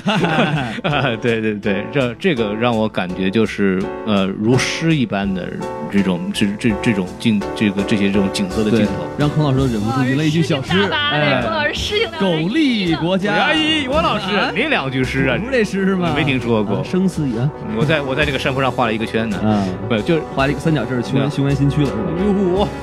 呃，就是对，就是还是就是从直观的视觉感觉，这是一种真的是对对于眼睛来说是一种极大的享受。养眼，对，因为我不知道王老师在哪儿看的，像那个太空老师电大屏幕咱就不讲了，然后我在我家的这个三 K 屏幕上去看，啊、这个，哎、这个感觉还是很享受的。哎，这孔老个师顺便秀了一手自己的屏幕，嗯你想想，这个做剪辑的屏幕要大啊，这个扯扯远了这。是在找大家要赞助。对，这那个我需要一块四 K 的屏 幕，请大家嗯努力打赏嗯啊啊！还有一个就是呃，我很喜欢他讲故事嗯，啊，这个就是因为不同于纪录片啊，就是他是。愣愣硬生生的愣在说这个事儿啊！春暖花开，动物们来到了交配的季节，野生的王老师爬出了洞穴，哎，对着一只母的王老师发出了、我这说个。母王二像话 吗？我自教去了。发出了动动情的声音，哎，这是赵忠祥老师有硬说嘛，对吧？啊然后这个母的，的王老师有点紧，是吧？对对，，没听说这过是。赵赵忠祥老师哎的话，呵，哎挺紧的，挺紧的 那，挺简单啊。哎，对。然后，但是他这个片子就是在就刚刚我们一直在强调的问题，他在讲一个故事，那他他讲了三个不同的故事，用三个不同的人物在讲这个事儿。对我没有看过自然片这种自然电影这个概念的人来讲，这是一个非常新奇的体验。哎，啊，这个是让我想到啊，原来这种就。我就不能说它是纪录片吧，但是我的想法就是啊，纪录片原来可以这么拍，嗨啊，对，是这样，就是原来有这么一种东西存，就是这种表现形式出现在这里，这个对我来说是一个耳目一新的感觉。呃，还有一个就是王老师刚刚说的，就是就是他们对动物的捕捉非常棒，呃，包括王老师说的这个在雪地上走路，包括其实他们在真的，比方说他在讲述他们生气、难过，他们的有时候反应的时候，他们真的就是。就是捕捉到了动物的这个类似的表情，就我们哎可以从动物的那个表情能看出来，啊、这个跟他们的描述是符合的，啊、对或者是或者是我们认为的他们这个表情的意思。对，对，就可能动物做这个表情肯定没有别的意思，但是我们对于人人类来讲，我们从它的表情看上去符合在那个那个描述旁白里边的对它的描述。对，然后他每个他真的就是在用拍电影的方式来拍这么一个事情，就是你看到有特写镜头，有这个有远景，有近景，有慢动作，然后他的这个描描述跟他的呃镜头语言的应用，包括这个动物的表情是浑然天成合二合几为一的，它是一个很流畅的讲述一个电影的故事，就感觉这个动物其实是根据人的指示来演的，但其实不是，它是通过无数的素材版本里面找到一个符合素材的东西。它不能像演员啊导演说你这表情给大，你再给一个二号特写是吧？给个三号特写，没有，这个是非常牛的。这我看的时候觉得这个，哇，这个这个拍电影拍片的方式可以想见，这是个很大的工作量。对特别你知道是这部电影它其实拍了有十八个月，呃，只只拍摄，嗯十八个月，这个也不用讲，这个我们后期可能后面讲镜头的时候会讲到这个问题。但是他同时用了一整年的时间做剪辑，哼，哇，呃而且剪过十个版本啊、嗯对，师姐，对，这个这个非常非常的厉害，这个让我让我让我觉得就是作为一个呃喜欢电影的人来讲，这是一个呃很大的享受。对，并且让孔老师觉得剪一期电台节目就算什么呢？对不对？对，给了我们工作的动力。哎，说说到剪辑的问题，我需要换个新电脑，请大家 打赏。啊，对，然后我我说完了，然后让太空老师讲吧。好，好的，那么首先呢，就是接着两位老师刚才提到的东西，我们来讲一讲，就是他们提了，哎，这一点儿特别好，我来告诉大家。这一点儿是怎么拍出来的，或者好呃是怎么样来做到这么好？嗯、首先说这个镜头的问题，就是嗯说从海量的镜头里面去剪出来这样一个片子。当然，Disney Nature 的这个经验在这里，人力在这里，他们能力在这里。然而，首先你得有素材。这十八个月，他们怎么样拍到了这么多、这么漂亮、这么好的镜头？哎，它是一个，这就涉及到就是这个，在这个方面，其实自然电影跟纪录片没有差别，就是捕捉真实的野生动物的镜头，对，差别在后期剪辑上，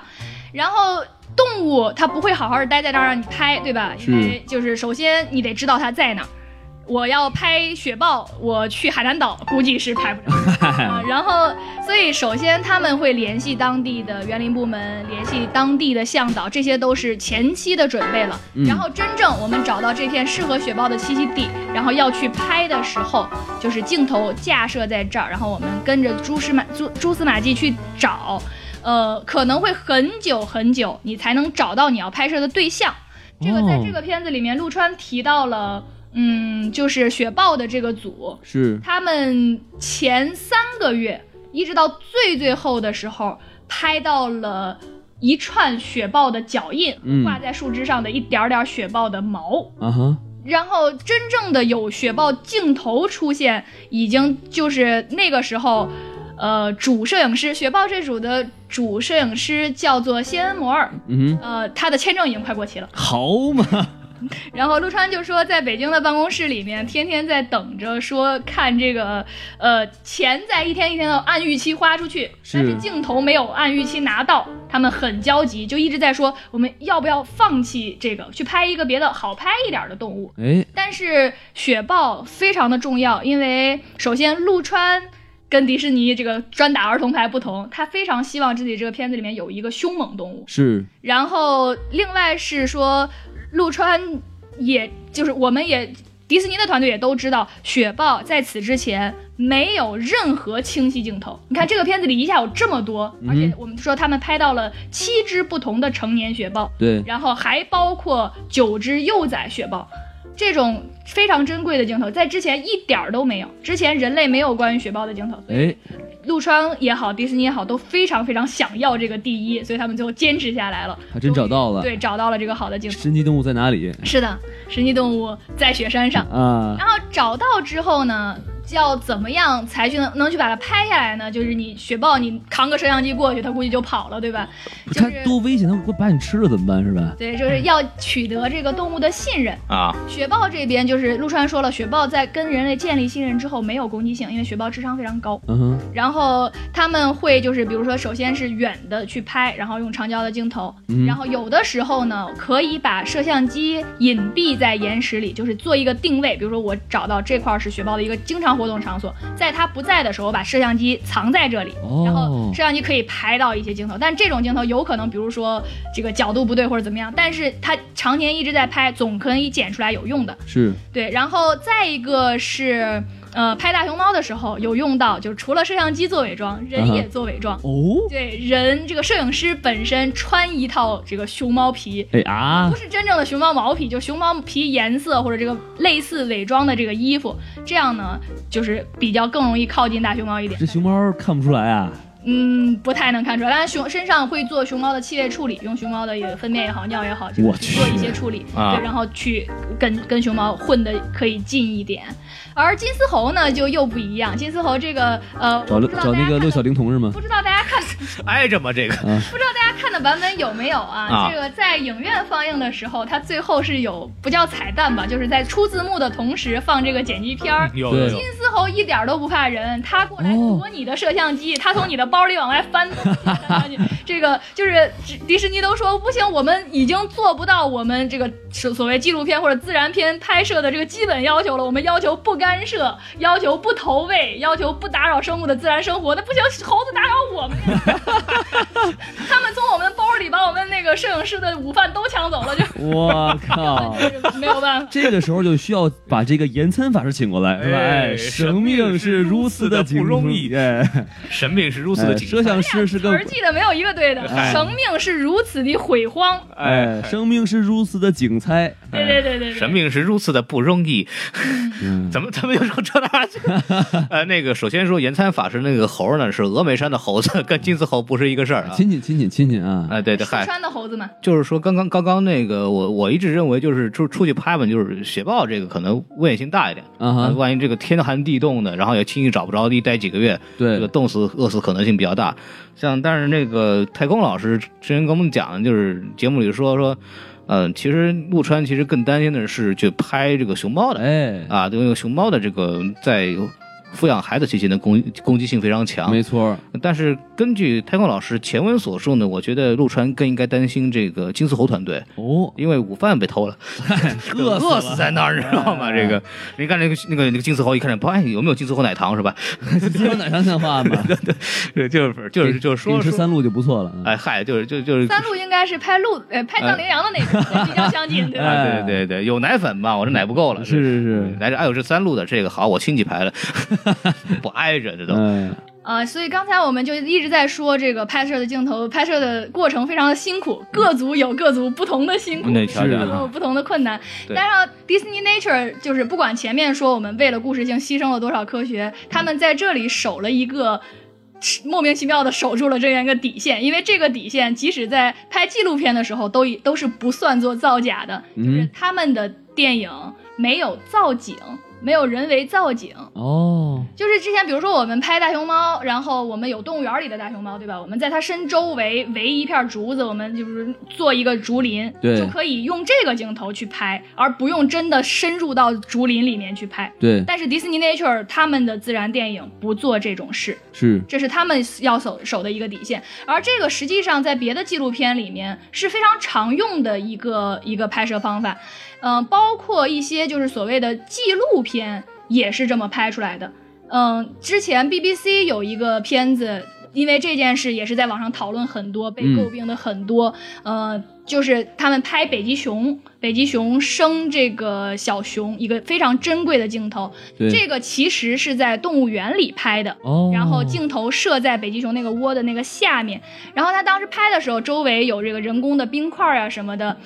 他们很巧妙的地方在于，这个镜头前面接着他们的解说员，他们解说员是出镜的，他们解说员站在北极现场的一个解说，这样接下来就让人觉得好像是在北极现场拍的一样，实际上并哦不是。是错嗯位了。，对对对，这只只是一个剪辑的一个问题。呃，然而这个片子里面所有的镜头全部都是野外的实景。那不容易。对，那嗯就说到这儿，其实还是说到那个彩蛋的问题。我记得这个彩蛋里边有一个特别好玩儿，就是。呃，某个摄影师就拍雪豹那个摄影师，就是哎拍应该就是摩尔，对对，应该然后就是摩尔应该就是他，就拍那个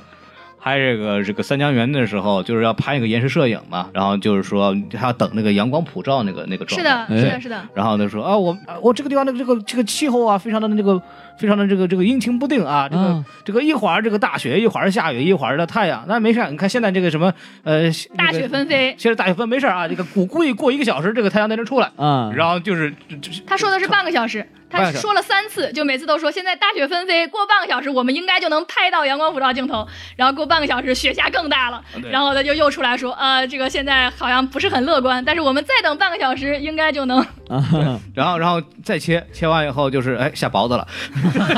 对越等越说凄我们再惨。我们再过半个小时，然后再过半个小时啊，这个太阳出来了，然后就开始拍，就是这个很好玩。呃，说到这里，就是他们为了抓那个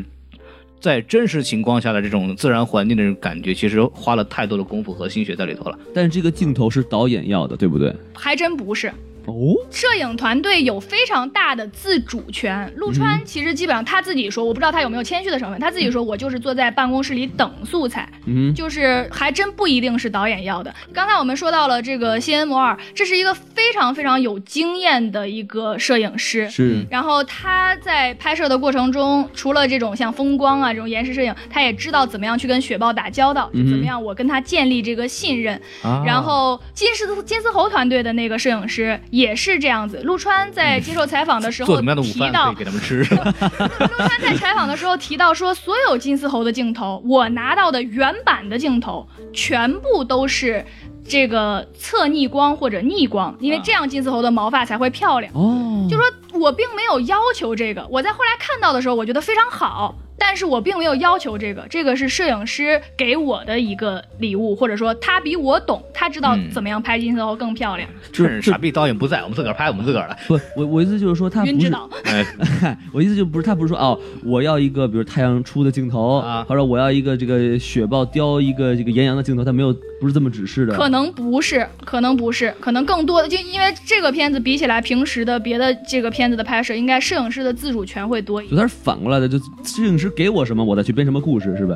基本是呃这应样。该就是它有我一个大的故事架构，我最开始有一个梗概，有一个提纲。我 OK 我我我不知道他具体怎么拍的，但是呢，我猜测大概的感觉，因为首先这个片子不是陆川编剧的，嗯哼，呃，陆编剧另有其人 OK 是个是个美国人，呃是迪士尼团队的。嗯然后我觉得陆川在这部片子里应该涉及到几个东西，一个是拍什么。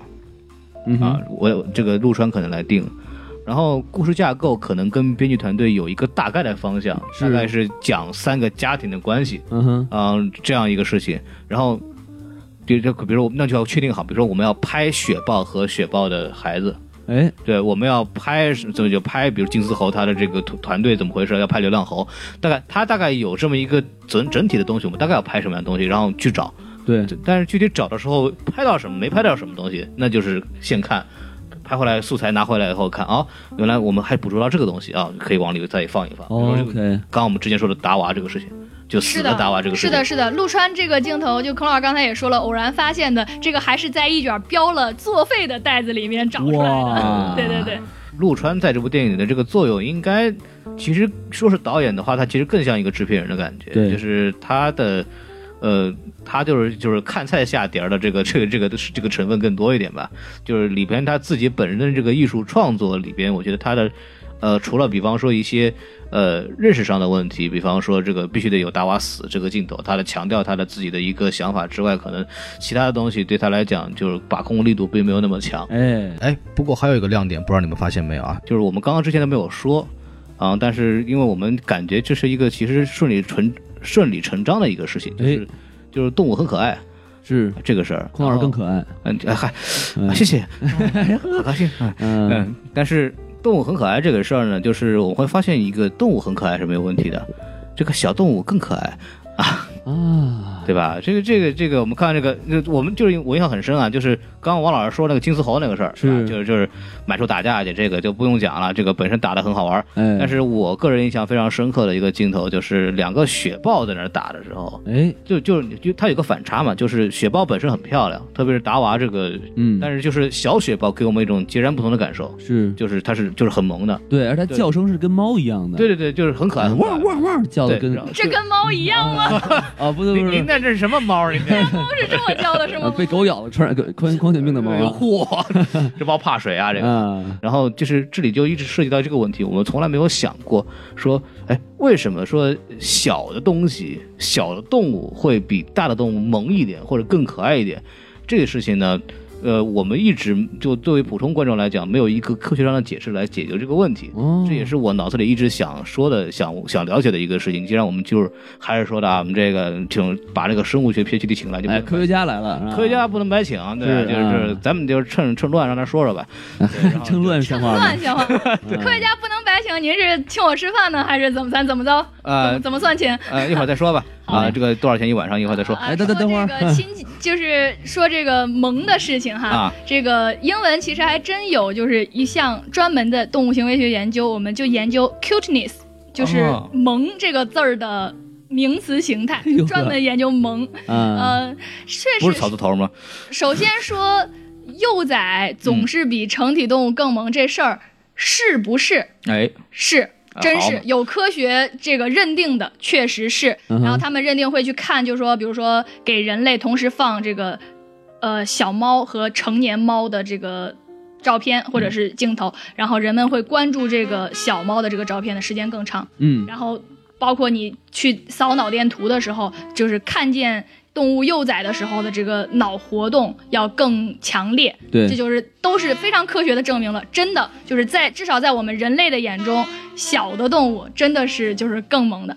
然后下面我们来说为什么就是小的动物这么萌呢？为什么这呢个就涉及到就是为什么孔老师也显得这么萌呢？哎，我们去想象小的动物有什么共同的特点，在就在外貌上、形态上，哦，小首动先啊，是你们俩说，首呃，老师 举手回答一下，对对对我来你们学俩会说抢答一下，哎就孔是同学且说一下，哎，好嘞，这个孔老师不是孔同学，孔是同你学，同学了啊，这个啊首先就是脑袋大啊、身子小啊、这算是一个什么呢？对对吧头的比例要大，而且呃哦而且是一个，我从我的一些朋友的照片的感觉，就是因为我们一直说眼睛大的人特别可爱，是是对的吧，眼对睛的比例要大，而且是为什么说小孩更可爱呢？因为眼睛的大小是不会改变的，但是脸的大小是会改变的。哦，就是说，在在你的在你的眼睛在你的脸的这个比例格外大的时候，显得更加可爱。是这是，就是为什么，就是这也是我认为，就是为什么小的动物或者小的小孩儿就显得更可爱一点。难怪难怪啊对难怪就说的非常好。啊、好，这我就我就说这两点，王老师有什么说法？呃啊呃， 是不是就是他这个体型儿比较小，啊呃，也是一个原因，就是他的比例是是很小的，然后所以就是说很可爱。这也是，我来补充一个，就是是不是有圆一点的东西会比较可爱一点？嗯，说的好，孔老师明显这会儿是照着镜子说的， 头大，类似于头大呀，脸圆哎呀，肚子圆呀，是吧？哎哎你瞧瞧，是这样，就是呃，有一位科学家哈，这会儿进进入科普状态哈。好，啊，大家做笔记啊，知识点。奥地利著名生物行为学家，来来来，这好好的，好好的。 这个您您说您说啊，嗯就是关于这个事情的研究呢，其实从很早就开始了。哎，就是早在这个一九七几年、嗯七零年年代的时候，奥地利有一位著名的动物行为学家，叫做呃康拉德·劳伦兹。这个外文翻译过来名字听着有点奇怪，就是劳伦兹先生，他是这个诺贝尔奖获得者，专门研究动物行为学的。他就提出来了这么一个概念，叫做呃婴儿图式或者婴儿模式，就长成具有这样特征的这个样子，就会显得比较可爱。其中就包括了刚才我们说的头大、嗯脸圆、眼睛占的比例大，而且眼睛位置靠下，就是你去想象大熊猫那个样子，就是脸基本上在就是。换句话说，就是前额比较宽，啊哈，眼、啊眼的位置相对靠下，这样会显得更萌一就些是。长在鼻孔底下是吧？对，然后 那是太搞笑了吧？这个眼长在二拇手指头上，哎呀，嗯 那是眉毛啊。然后刷牙可以嗯说这 个。呃，鼻子要正常，就是自然界中你去看那种，就有时候那种什么油珠啊，或者就鼻鼻孔朝天的那种，或者鼻子特别嗯嗯扁、特别大，像伏地魔那样的，嗨，有鼻子就不可吗？嗯爱，对，它需要一个正常的鼻子，然后比较小的就是鼻子和嘴这个感觉，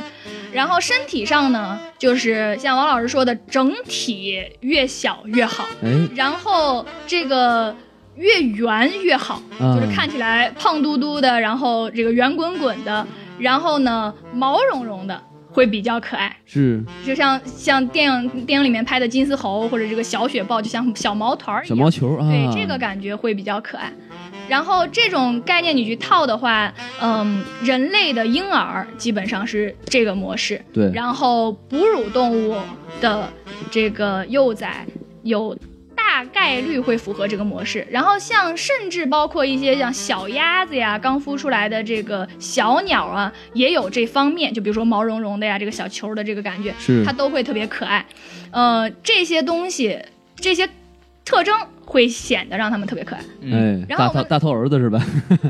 这个很重要的一点，一会儿我们会说这个隔事壁的情。王叔叔又出现了，哎一会儿我们会说这个事情，就为什么很多动画角色会给它人为的设计成这样，其实打的就是你的萌点。哎，像米老鼠，它就给它眼睛画的特别大，然后包括呃，你看日常生活中我们看美女，说这人什么九头身、大长腿，嗯啊，但是你看动画片里的美女永远都是五头身，啊，就头越大，然后显得越萌。是是是的，这就是就是人们人们在有意的利用这个心理学的优势。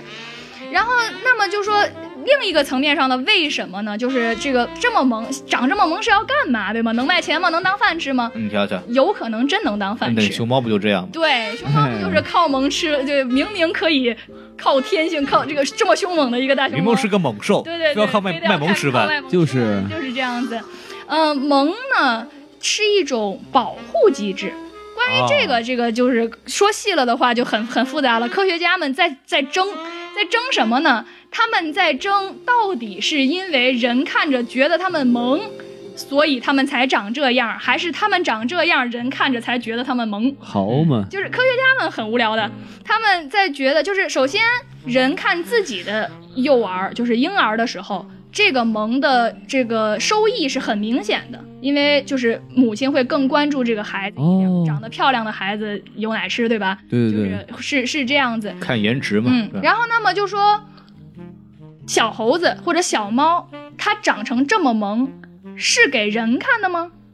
小猫不是我不好说，这个不真小猫驯化的这个日日子太多，小猴子肯定不是，对吧？人家给母猴子看生自的然嘛，界对人嗯，吧？？嗨 然后，那么就说一下，如果是给母猴子看的，母猴子觉得它萌吗？因为我们所有的之前的这些，就是说，比如说关注度更高啊，这些什么，这些实验都是从人这儿做的。对，那母猴子觉得它萌吗？这就是另一回事儿了。然后，关于这个，我我今天还专门查了专门的科研的论文，二零一五年、一六年最新的研究好嘛，两个组正在吵，就有的拿猴子做实验说觉得，有的说不觉得，正在吵，热窑一样，这个大家这些科学家都在都在研究什么呀？这没是？有没有人在乎母猴子的感受 嘛？对呀，对对，大家大家这个想 follow up 的话，这个呃粉丝群里面可以继续找我聊哈。是是，嗯、然后呢，那猴子先不说，比如说就说小鸭子，我们看毛茸茸的也很萌，那是给母鸭子看的吗？这个基本就可以确定母鸭子一定不觉得它萌，因为它脑子就没有那么复杂。是，那就说它们长这么萌，这是要干嘛？嗯，然后就说有可能人家其实就是长这样，然后人类只是因为它的某些特征像人类的婴儿，所以我们才会就是对觉得它去萌。但是也有可能这个涉及到一个协同进化，就是自然界中的这么多物种是在就是互相影响的，哦，有可能比如说特别萌的话。呃，可以得到人类的保护，像大熊猫这种，是然后也有可能这个呃，就是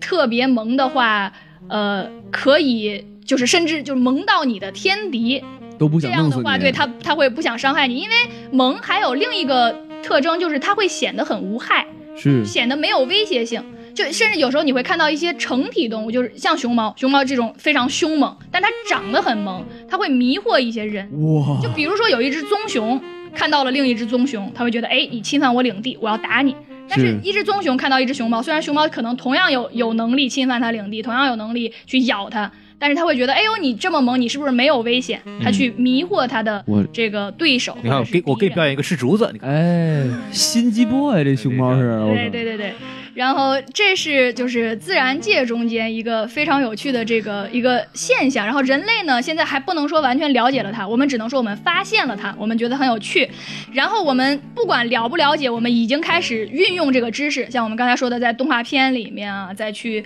包括这个打扮，包括女孩子要化妆，我们把眼睛画大一点，对吧啊，其实都是在借助这个心理学的这个优势，然后去建立它。然后，如果不是因为这样，我们说了，腐幼期的动物攻击性更强。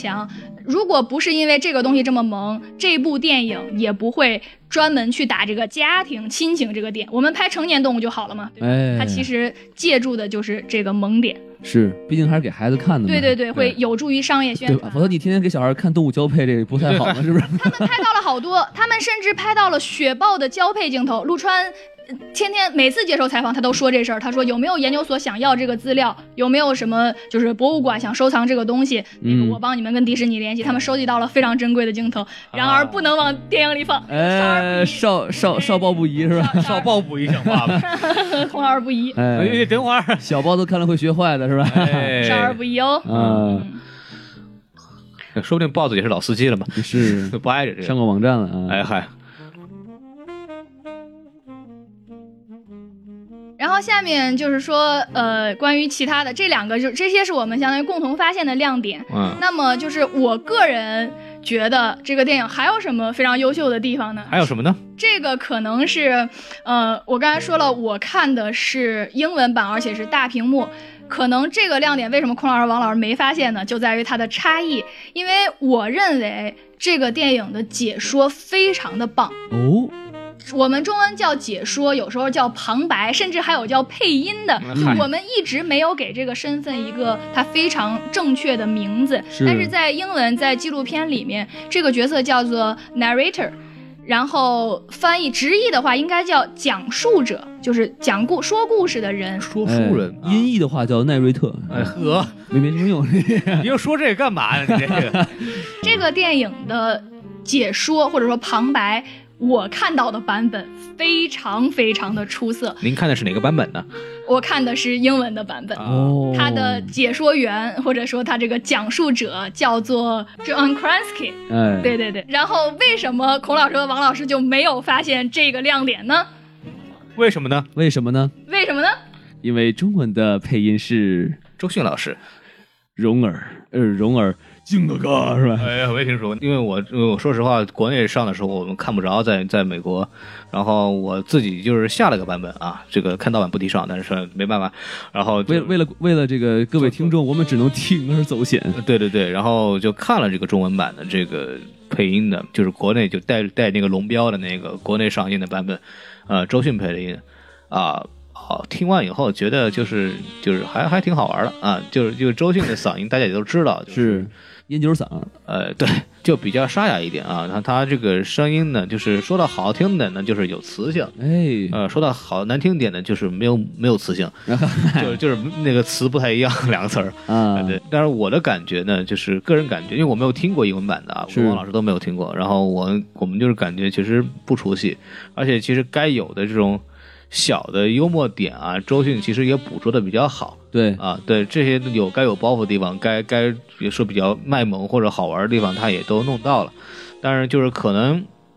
就是听完以后，但是我在听第一次听到周迅的声音的时候，是有是有是有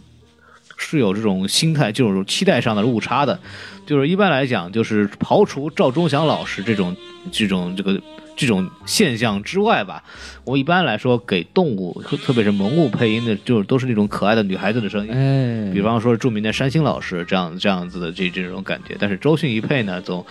总总是感觉这个落落差比较大。哎，对对对对，就是看完以后觉得就是哎，这个哎是应该他配 吗？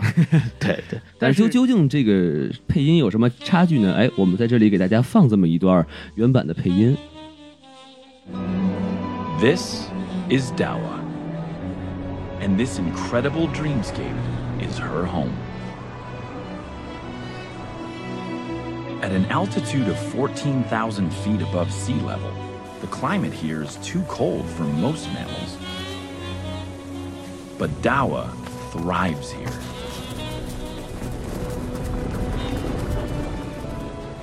哎、这就是美国版本的配音啊。不过我们今天还是聊聊周迅的事儿哈。嗯，所以就说两位老师听完周迅这个版本之后，感觉是就是并不出戏，对吧？就感到该有的东西都有了，哎对但是你们也没有觉得特别棒，吗？他有一段啊，我印象特别深，嗯，就是那个熊猫那那块儿，他在他滚，嗯你有没有印象？他他然后他滚的时候，我能听到周迅现在在给他配这个，嗯，那个那个声那音，个是熊猫自个儿的声音，它里面有一些就是嗯，就是一个特别小的声音，啊是周迅我哎，我配怎的么。又滚了一圈儿？对哎，我然怎么又滚了一圈儿？就这种感觉。对，然后就觉得这个他那个声音就不是特好听，所以说明明是一个很萌的小大熊小熊，不是说错了，明明是一个萌萌的小大熊猫，是哎滚滚了下来，然后突然听到周迅那个那个那个研究生，啊，嗯 这个树撞断 了，那是孔老师滚下来了， 大家也来滚一个吧！就是确实他的声音大熊猫倒拔垂杨柳，哎，好嘛，就是他的真能这个声音确实，嗯，不是特别的那个好，我觉得。啊，太空老师可以讲讲他听完英文版什么感觉？就是因为你是看过两个版本的嘛？而且他是个男生的配音，他怎是么的配熊猫那块儿？呃，哎哦，就是 没有，我觉得好像我我真的不太记得你说的这个感觉。如果、嗯我觉得如果有的话，他应该没有刻意去模仿小熊猫的这个感觉，他应该是就一个人的那个，就就像我说的，就说哎，我怎么又滚了一圈儿？啊哈，嗯，就就这种，就是这个，嗯。我觉得中文版和英文版有一个比较大的差距，可能不是周迅本人的问题，就是你在配这个东西的时候有没有刻意，有没有去，比如说当说到幅员辽阔，当说到就是所有的这些动物都以中国为家的时候，有有没有刻意的去深沉，去装深沉？嗯然后当你说到可爱的时候，有没有刻意去装可爱？啊我觉得英文版这一块儿似乎不是很刻意，也有可能是因为不是母语，他刻意我也听不懂。而且他是但是男我听生着，很自然，而且他是男生，对对他不太适合去卖每萌一个情绪都很自然。我这是萌萌的，对啊，对，然后，呃，这个周迅呢，就是关于说周迅配音，网上也有很多的讨论，大家嗯在哼说就是为什么要请周迅，怎么个样子。对然啊后，陆川自己也说了，就是他其实看中的就是周迅这个烟酒嗓，然后他说就是既有一种就是比较沉一点儿、比较这个雅一点儿的这种感觉，沧桑感。所谓沧桑感，因为比关于生命也是一个比较沉重的话题，又有这个。呃，到讲到亲情这块儿，又有这个女孩子很可爱，或者是一个母性的那种感觉，他希望对找到兼顾两个。但是我听王老师刚才意思呢，似乎就是说两头都没沾上，这这可能是一个一个误差了。这也没办法的事儿，毕对竟对这对个王菲太贵，请不起是吧？呃，这哎，票价多贵是吧？不是王菲那是王太菲贵请不起，是姜文太忙请不起。哎，这个事情就是就是之前他们陆川自己讲背后轶事的时候说的，啊说迪士尼团队写完这稿子，这种中文的解说稿，问就说那个导演您看这个中文版的谁配合适？陆川说那姜文老师合适。陆川是姜文的脑残粉。哦就，哎这张口提姜文老师合适，但姜文第一是肯定没有空，第二是有空也未见得跟他一块儿搞这玩意儿，啊所以后面就说那我们找一个著名演员来配，啊然后写了一堆名字，最后挑的周迅。嗯然后除了刚才我们说的他希望达到这个两方面的平衡呢，周迅对于解说。也不是，就是说完全的门外汉，也不是一无是纯外处。行嗯这个东西，呃，孔老师做过研究，我们让孔老师来讲一下。啊，是这样的，就是没有太多研究，大概我查了一下，就是首先周迅肯定不是第一次给纪录片配音哎，啊，因为之前给那个里克松、里克贝松的一个电影叫《家园》，啊，中文版周迅配的音，哦，然后包括比方说有一个就是拿了个金马奖的一部纪录片，就是讲这个自闭症的孩子的，嗯，呃，这个电影叫《遥远的星球的孩子》，周迅配的音，哦，然后《Natural Speaking》，呃，大自然在讲话，也是一部很有名的纪录片，周迅配的音。哎小王子啊，著名的童话故事，哎，你别说，这也是周迅配的音，周迅配的音。然后包括周迅自己弄过一个公益电影，就有一天，还有埋埋没了，埋没的是雾霾的霾啊，就是这两、这两个。东西呢也是他配的音，就是我想强调一点，就是周迅呢不是第一次配音干配音这个活儿了，哎，所以他的相对来说还是有很有经验的是啊，对对，这个方面呢，我觉得在周周迅本人的专业性方面应该是不用得到太多的质疑的对，啊，对对对，嗯，然后那就说不说这个两个声音的区别，我其我其实个人也认为周迅不能背所有的锅，但中文版的解说不如英文版，其实最大的差距并不在是谁配上。最大的差距，首先我们看这个片子的时候，就是大家在前面说都会说，哎，这个是个中国的关于中国的片子，中国野生动物的片子，讲了中国的故事，然后它的英文版怎么怎么样。但实际上，创作团队先写出来的是英文版，这个听这个解说词非常明显，所有的桥段、所有的这个幽默、所有的这个呃语言风格，完全是一个英国的或者说是美式的，就可能两种兼有，就是这种西方式的幽默。然后是硬生生的翻成的中文版，而且没有经过一个怎么说呢？翻译本身不出问题，就是信达雅是在的，但是没有下很多功夫，没有把它这个思维方式上的这个差距转过来，所以造成是中文版第一个就是解说词本身就不够好。哦，不够自然。然后另外来说呢，出了一个非常让人无语的一个所谓疏漏，就是中文版的这个时间轴或者说音轨的对齐上。有一些问题，就它的这个后期最后的剪辑上没有英文版做的这么精确，嗯你举个例子呢？举例子，我们先举一个，就是说我这个所谓的时间轴没对齐是什么意思啊？就比如说，我说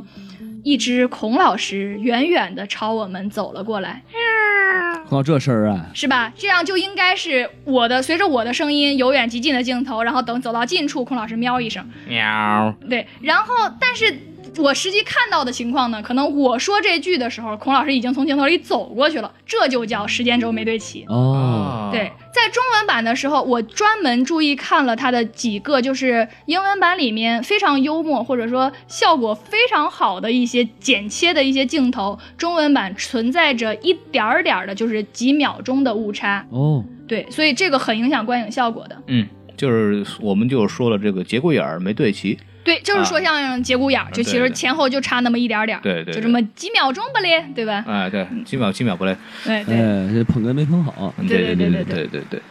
就是都跟忘词儿了。对， 那是您的事儿是吧？您您举个例子吧，比方说哪一段儿你觉得有很明显的这种感觉？举个例子，我印象最深的呢是关于这个雪豹。雪豹在刚出场的时候，呃呃，刚刚就是揭露出来她是一个两个孩子的母亲那块儿，她就已经第一次打退了这个想要。呃，入侵她领地的这个入侵者，然后说，呃，毕竟她要保护的不只是自己的猎场，她还有更重要的就是自己的两个孩子要保护这块儿。然后为了给孩子第一次找食物，就是那个也是全篇第一次出现，就是雪豹的食物链到到底基本上平常的猎物是什么？是他说先看说这群牦牛，牦牛当然有很多肉，是非常丰盛的晚餐，但是捕猎这个牦牛的风险非常高哎，他不想冒这个险，这块儿就明显就是应该是雪豹看着牦牛，然后最后就是决定让，然后说牦牛决定了，就是从影影片中显示出雪豹决定我不要去冒这个险，牦牛不能捕之后，下面我说英文版的词啊，就是 she look at this groundhog，就是她看见了这只地鼠。周迅也是这么说的，就是她看到了这只地鼠。下一个镜头就是地鼠猛地嗯一抬头，就是这个在影院里面的幽默效果是非常强的，就是这边拍着这个雪豹，然后说谁啊雪豹看见地鼠，地鼠猛一抬头啊你要吃我，就这种感觉，啊哈特别特别萌，全场爆笑。但是在中文版这块儿慢了个几秒。 OK，所以一下子效果就没了。然后看完这个地鼠呢之后呢，但是这个地鼠对雪豹来说特别小嘛，就我们都觉得这这补这玩意儿有什么用，不够塞牙缝的。然后下面就英文版说，No she didn't，就是他看见这只地鼠。呃不不对，没看，就是没这回事儿、哈，就 就就是相当于就给 take back 就吃吃了了吐吐这种哎感觉，对对对。但是中文版的就是意译就翻译说，哎，没兴趣，是这么个感觉。这个翻译本身虽然不算是最好，但是没有问题，但是又慢了。就是这个雪豹转头的镜头跟这句话又没有对上，嗯，所以这块儿落差非常大，就是笑点就没有了。呃，不影响情节，就还是能看懂，但是笑点就没有了。嗯，说明这个剧组应该多听相声。嗨，哎没有，这个时候这个地鼠就应该说话了。对吧？哎，呃他看了看地鼠，我 呀，没兴趣。嗨，地鼠德云社派过来的啊。对，真的是这样。就是英文版的这个制作团队，包括这个可能解说员自己是非常有经验，他们应该是对这个相声艺术哎，这个特点非常熟悉。但中文的团队应该是没有接受过这个训练的。嗯，嗯，其实我们在翻译国外纪录片的时候，有些东西做的还是很好的。哦，对这个，我可以借此来给大家介绍一些国内外著名的这个所谓解说员嘛，或者哦是自然电影或纪录片的这个配音。国内坚持管他们叫配音，我看过好多纪录片，在最后打字幕的时候，坚持管他们叫配音或者旁白。嗯，我觉得这是对人家的一个侮辱。嗨 对，国外就是就是我们说的 narrator。您讲讲，嗯，呃，首先呢，这个说到国外，我们只要提纪录片，不能不提的一个人叫做大卫·爱丁堡。哦，这是一位爵士，这个被哦嗯有有有勋爵在身的一个人。啊呃，这个人牛逼在哪儿呢？在哪儿呢？就是他是。就是解说过所有 BBC One，就是这是 BBC 下面一个自然纪录片的一个系列，嗯啊哈所有的都是他配的。嚯，其次，它本身是一个就是自然影片或者是说一个这个纪录片的文本的创作者，这个就很牛逼了。这个孔老师、王老师应该有经验。这相声如果是我自己写的呢，我忘词儿的可能性就不是很大， 是不是这样的？ 啊，对，再比这更牛逼的是，他本身是一个自然探索家，他是被誉为是全世界旅行就旅程最长的人。他亲自探索过这个地球上所有的生物生存的环境、生态环境，哇，就是北到这个什么呃北极呀、南极洲南到南极洲啊，然后热带呀、雨林呀、深海呀、所有生态生存环境。这人本人是一个自然科学的一个研究家和一个探索。真行！这得坐多少飞机啊？而且坐的肯定不是美联航，对吧？嗨早就提溜出去了啊！ 哎呵，不他不是亚洲人，没事 儿。嗨，这就是这个人的牛逼之处，所以他自己本人对生物的这些特性非常了解，写东西的时候水到渠成，啊然后在做解说的时候也是更加的会呃如数家珍的那种感觉。所以 narrator 这个配音演员他需要自己写稿子吗？不一定。啊，这就是我说为什么说他很牛逼嘛，就对是对有的时候是别人写了你来念，嗯有的时候，但是他的强项就是他的稿子是自己写的， OK，哦很多时候是自己写的，而且他还给别人写，当然啊他也念别人写的稿子。只是说他有写稿子能力，这也是就是说我本来写过稿子，虽然这这篇稿子不是我写的，嗯，但是我依然是一看我就明白这里面节骨眼儿在哪儿，这里面就是节对对对节奏是怎么样子的，对，这是不得不提的一个人。呃，对应起来，如果说中国有就是一提纪录片、一提配音，让我们不得不提的人的话，啊哈，就回到了我们熟悉的、敬爱的赵忠祥。哎，我非常想见赵忠对祥，非常我想十哎分想见赵忠祥嗯。这这哎火车票谁给报了呀？是不是？啊实际上，赵忠祥老师，我不知道，就是大家是不是已经不太记得，或者是说只有一些模糊的标签化的印象。记记得记得谨言嘛，是吧？这个录音我们很熟哎悉吧有？点紧，有点紧。哎啊，对呃赵忠祥老师在纪录片的配音上，实际上做的非常的好。嗯，在这个这个纪录片，就在当时说到为什么选周迅的时候，那个陆川还自己专门提说，我特别怕就弄成赵忠祥老师说的那样，就是什么在一望无际的大草原上，又到了什么迁徙的季节、交配的季节什么。他说他特别怕弄成那个样对，特别想跟那个产生区别。嗯，但实际上，你看这个故事，看这个架构，包括听英文版的配音，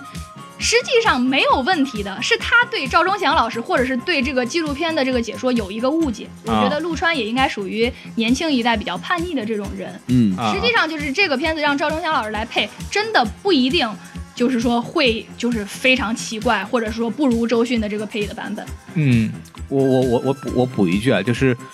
呃，就是赵忠祥老师，因为因为我已经时代久远，已经忘了这个《动物世界》具体他的配的内容了。嗯就是他会抖包袱嘛，会呃，会抖会包袱是吧对？对，这就是很多人就觉得好像赵忠祥老师一配就会特别的深沉，特别的就是严肃，就是然严后肃庄严的对那种，对庄重对。其实那是节目的需要，啊，但是当他需要轻松的时候，当纪录片中有轻松的内容的时候，他完全可以做到啊！这著名主持人这个不去不存在这个问题，对中，国是没有专门的就所谓 narrator 这个行业的，所以中国的有名的解说员不是主持人就是演员。嗯，之前有这个电台的播音员，那个当然是他们的这个专业训练会更好一些，但是都是兼职，因为在中国光干这个活不下去。呃，其实干中国来说，干这个事儿的人更多是配音，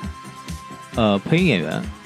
是吗？对，呃，嗯，不太一样，就是对配音演员，如果说就是专配纪录片的配音演员，嗯跟就是平时就说比如电影啊那种那些配音演员，他们要受的训练不太一样。不太一样。OK 对对对，所以这在说的过程中呢，会有很多偏差。然后除了赵忠祥老师，就既然说到配音演员，我们来提一提，就是中国其他的你可能知道或者可能不知道的配音演员，呃，就是没有人会专门记着这个配音员的名字，我们肯哎定只能从纪录片往外推。是，这个前两年很火的纪录片《舌尖上的中国》，哎，对，有没有人知道《舌尖上的中国》的这个配音演员叫什么呢？应该不是赵忠祥，你调一下，嗯哎舌尖上的配呃中国的，我觉得我们听众里面有可能有人会知道，嗯啊这个涉及到一个很有趣的地方，《舌尖上的中国》的配音老师叫做李丽红，嗯，为什么我们听众有人会知道呢？哦对对对对对对因为那个天津相声广播的有一个宣传片是李丽红老师给配的，而哦，且他是是天津人，不不是天，好像不是我我这个具体没有啥，不是天津人，但是天津相声广播很注重他们的宣传片，他们请到了各种不同的人，录了各种不同的风格。嗯哼，这个片子就是以这个纪录片解说的这个风格去录的。是，华灯初上的天津的夜晚，当什么忙碌了一天的人民回 呃人们回家的路上，扭开收音机，收听到多少多少兆赫， 它是这个一个风格。然后哦后面最后报名字说我是《舌尖上的中国》李丽红，然后这个欢迎大家收听。是是，我相信这个听众们，如果中间有天津相声广播的忠实粉丝的话，应该会对这个有印象。哎，那这个要是天津还要拍一个我们我们诞生在天津是吧？拍个几个动物什么拿拿龙是吧？走嗯对对走对对，是对吧走？几大水鸟，哪哪龙，还有小蛾子，哎天天津四大神兽。对对对嗯对李丽红老师就是说，南大龙是一种味美的食材，它富含丰富的蛋白质。嘎嘣脆吃过 鸡肉味儿是吗？这这转到贝爷了都。好嘛，对对对，然后呃，另外除了这两位之外呢，呃，我从小是看中央十套长大的。啊中央十套的有一位非常优秀的这个解说员叫李毅，嗯、老啊师踢足球的，哎，非常他的护球小亨利，他身高一米八八公斤，体重一米九三，你你不好意思打断了，没有没有没有，这个嗯这个，如果是大空老师，应该可以跟你们一起聊，对吧？大孔 老师太太会聊空 的。老师就不行了。对啊，呃，李毅老师很遗憾，二零一三年离开我们，哦，走非了。常年，也不是非常年轻，就是五十岁左右，哟，那还正值壮嗯，年。能瞧瞧这，个嗯也是很可惜，是我国嗯配音界的一大损失。是呃，除了这些之外，可我们可能发现，就是女的优秀的这个 narrator 并不是太多。对，哦 OK 呃，在国外也是这样，国外会有一些专门会有一些女性的片，但是也不是太多，因为这个也是有科学研究证明，哦，浑厚深沉的男生哎配纪录片更容易抓住观众的注意力。嗯哼，对嗯，然后除了这些专业做配音的这些人之外呢，另有一个趋势，就是这次周迅的问题也说明了这个，就是著名演员来担任纪录片配音，这也是一个很大的趋势。一会儿，嗯，我们我后面介绍优秀纪录片的时候会提这么一部片子，叫《深深的海洋》，嗯英文就叫 Deep Sea。他就是请到了著名演员 Johnny Depp 做哦的解说，就是外国野星这种，对外国野星这种就是棒名人儿，然后大大牌儿这种野星，但也毕竟是这个浑厚的这个对啊，男性能声做音嘛好，就是能做好呃。但也我可被我以正在想，就是呃，Deep in the Sea 确实应该找 Johnny Depp，啊人，到底是海盗嘛？对吧嗨你想好嘛海豹就是海报像话 吗？啊，你想这个这个这个 Johnny Depp 就是七个船长啊，啊操着浓重的那个北欧口音，是但这。就他个北欧口音，其实按照我们相声来讲，有点像北京南城话的感觉，好嘛，就是说，哎，我们这海呀、你看这鱼也很真好吃，对吧？哎就是那种感觉。这鱼味儿倍儿地道，我跟你哎，讲，喝一喝，那那就不太对了。哎是，但这我这鱼很好吃，哎呀，喝那，哎呦，哎嘿呀，配胶圈儿，哎呀，嗯跑 了。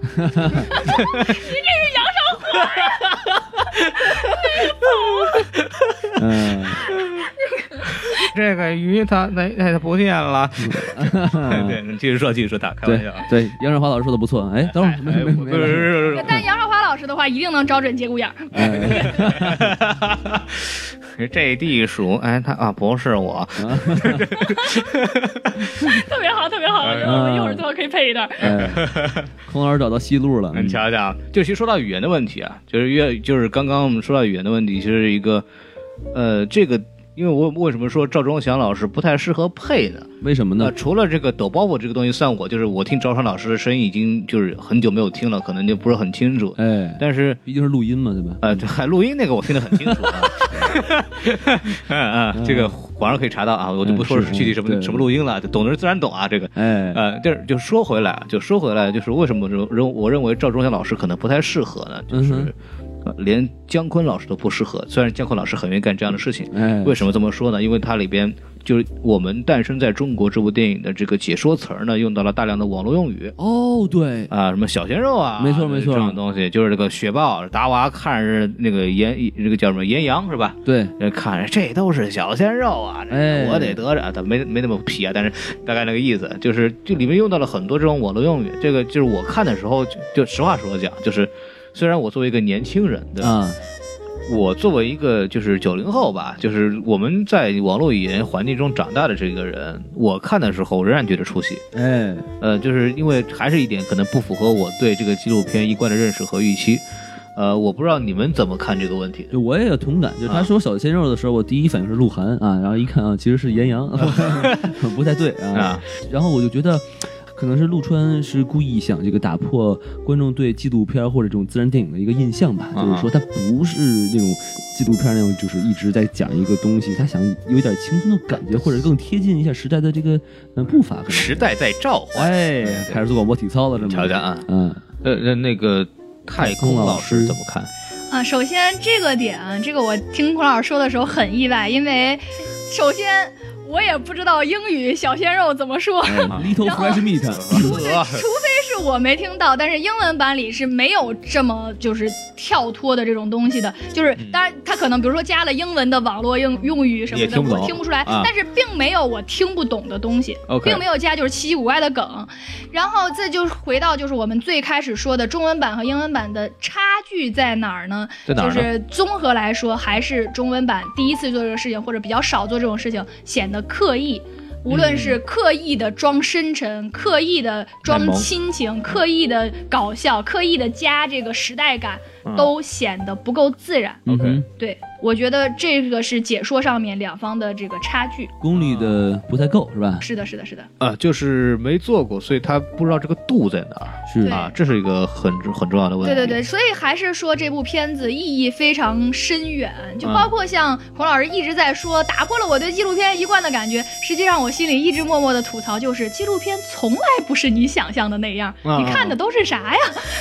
这我纪们录看的片也里是中央面十套嘛， 对吧？纪录片里面有这个幽默，有这个轻松，有这种非常贴近现实的这种解说，嗯这个在我这儿是一个就是。这是它的常规 OK 并不是很稀奇的一个事情，嗯只是就是我们可能见识到的还是太少了，包括我们自己制作的这个优秀纪录片，中国纯的国产这个制造的纪录片，优秀的太少了，能达到这个标准的太少了。哎，嗯，正好说到这个，就是这个功利问题啊，就是我嗯哼们刚刚说的这个，这个中国其实第一次，就是当然纪录片做的不少了，但是就是第一次做这种类型的这种自然风光片也好，或者是自然电影也好，呃，但是就是。但是这也，但是当然了，这一个一个是就是这是我们就是我们的在制作上对这个类型的这种电影的这种经验不足和这种缺憾，但实际上呢，这也可以说明了这确实是一个呃一个它有它的独创性。对，呃，这确实是第一部呃我们所谓的这种自然电影，然后也是可以说是第一部呃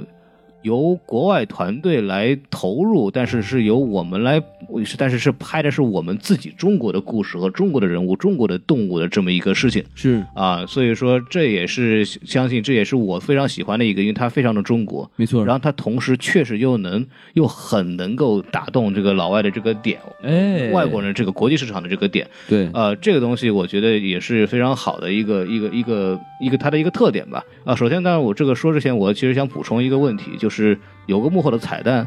就是一开始陆川想做的这部电影的时候，就是就找他来做嘛，但他他其实陆川想的其实啊、并不是我们现在看到的这么几个动物，从这句开嗯，始就，说到这儿，就有一个彩蛋，就是找陆川的时候呢，就是陆川肯定是他来作为中方的这个负责人，他肯定来确定他要拍什么东西。对，然后就是上去给名单嘛，就是得有这个郑阳刚、郑秀兰、周丽儿，反正就当然给菜名儿嘛，报菜名儿像话就吗是？挺好的，就是对，然后这个解说是蔡明老师， 哦对 嗨都不挨着 啊，哎，就是郭大抱着他说，对，嗯就是就是说你得拍什么动物，你得跟我们说嘛，对吧？您是中方导演，您比我们懂。然后对陆川就上去一堆什么动物，什么东北虎啊、扬子鳄呀、哎中华鲟啊、白啊鳍豚呢？对对，就是看的，要不就是不好拍，要不就是看的不可爱。哎，反正就是就是，然后那个可迪士尼一看这完了，这这让他一拍又是一九层妖塔是 吧？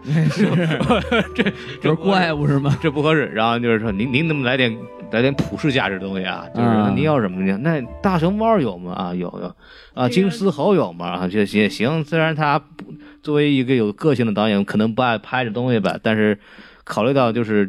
就迪士尼在商业的运作上面有它非常独到的一点，它就是知很清楚，就是如果找那些比较偏冷门，但是当在中国同样稀有的动物的话，可能在国际市场上不好卖。对，对，然后他们就是国蛋，就是啊，你你得有大熊猫，你得有金丝猴，你得有这种，就是外国人一看哦，这是代表中国的东西没错，啊，这是一个非常重要的按他的名单派就是怪兽片了，就是呃，，对， 又说到这个就怪《山海经》的事儿了是吧？哎，嗯、这个是孔老师说的是挺对的，因为呃，这个陆川自己说，说我其实接这么个东西之后，最不想拍的就是大熊猫，因为他觉得大熊猫已经被拍烂了，就是所有人就看就那么个玩意儿嘛，对不对？就所有人觉得，就他觉得大熊猫已经没有再拍的价值和必要了。是然后迪士尼这边就是他们就说这个不放在讨论这个范围，这得拍这个东西就对是吧你拍一个有就是《Born in China》这么一个片子。绝对不能没有大熊猫，就是是所有人听这个名字就是奔着熊猫来的。是对，他其实他们说的非常对，迪士尼嗯这个商业头脑，不是对这个市场的了解说的非常非常对。我们就是说，在现在在这边看海报啊，包括官网上的海报也好，实体的海报也好，全部放的都是熊猫妈妈抱着孩子这照片儿，对啊就是萌是有萌的意义的，真能当饭吃的。嗯哼，对，然后包括这个穿金丝猴，我们之前其实我一直。从开场大家去回去听的话，两位老师一直在说金丝猴，我一直在强调穿金丝猴，嗯哼因为中国是有三种金丝猴，哦在云贵川嘛分布着川金丝猴、滇金丝猴和黔金丝猴。 是然后另外的两种比金丝猴还要稀有，习性还要珍贵，然后就是其实可拍的东西更多，嗯但是为什么不拍呢？第一，没有人知道；第二，他们有点名不符实，他们是并不是全身漂亮的金色毛发，哦，所以就是不好看哎不好看。一个是不好看，另一个说你们这怎么叫金丝猴呢？明明黑的嘛，对吧？就是啊有点不好解释。啊所以每次拍纪录片肯定是拍穿金丝猴。 OK 这是黑扇面写的洒金的扇面啊，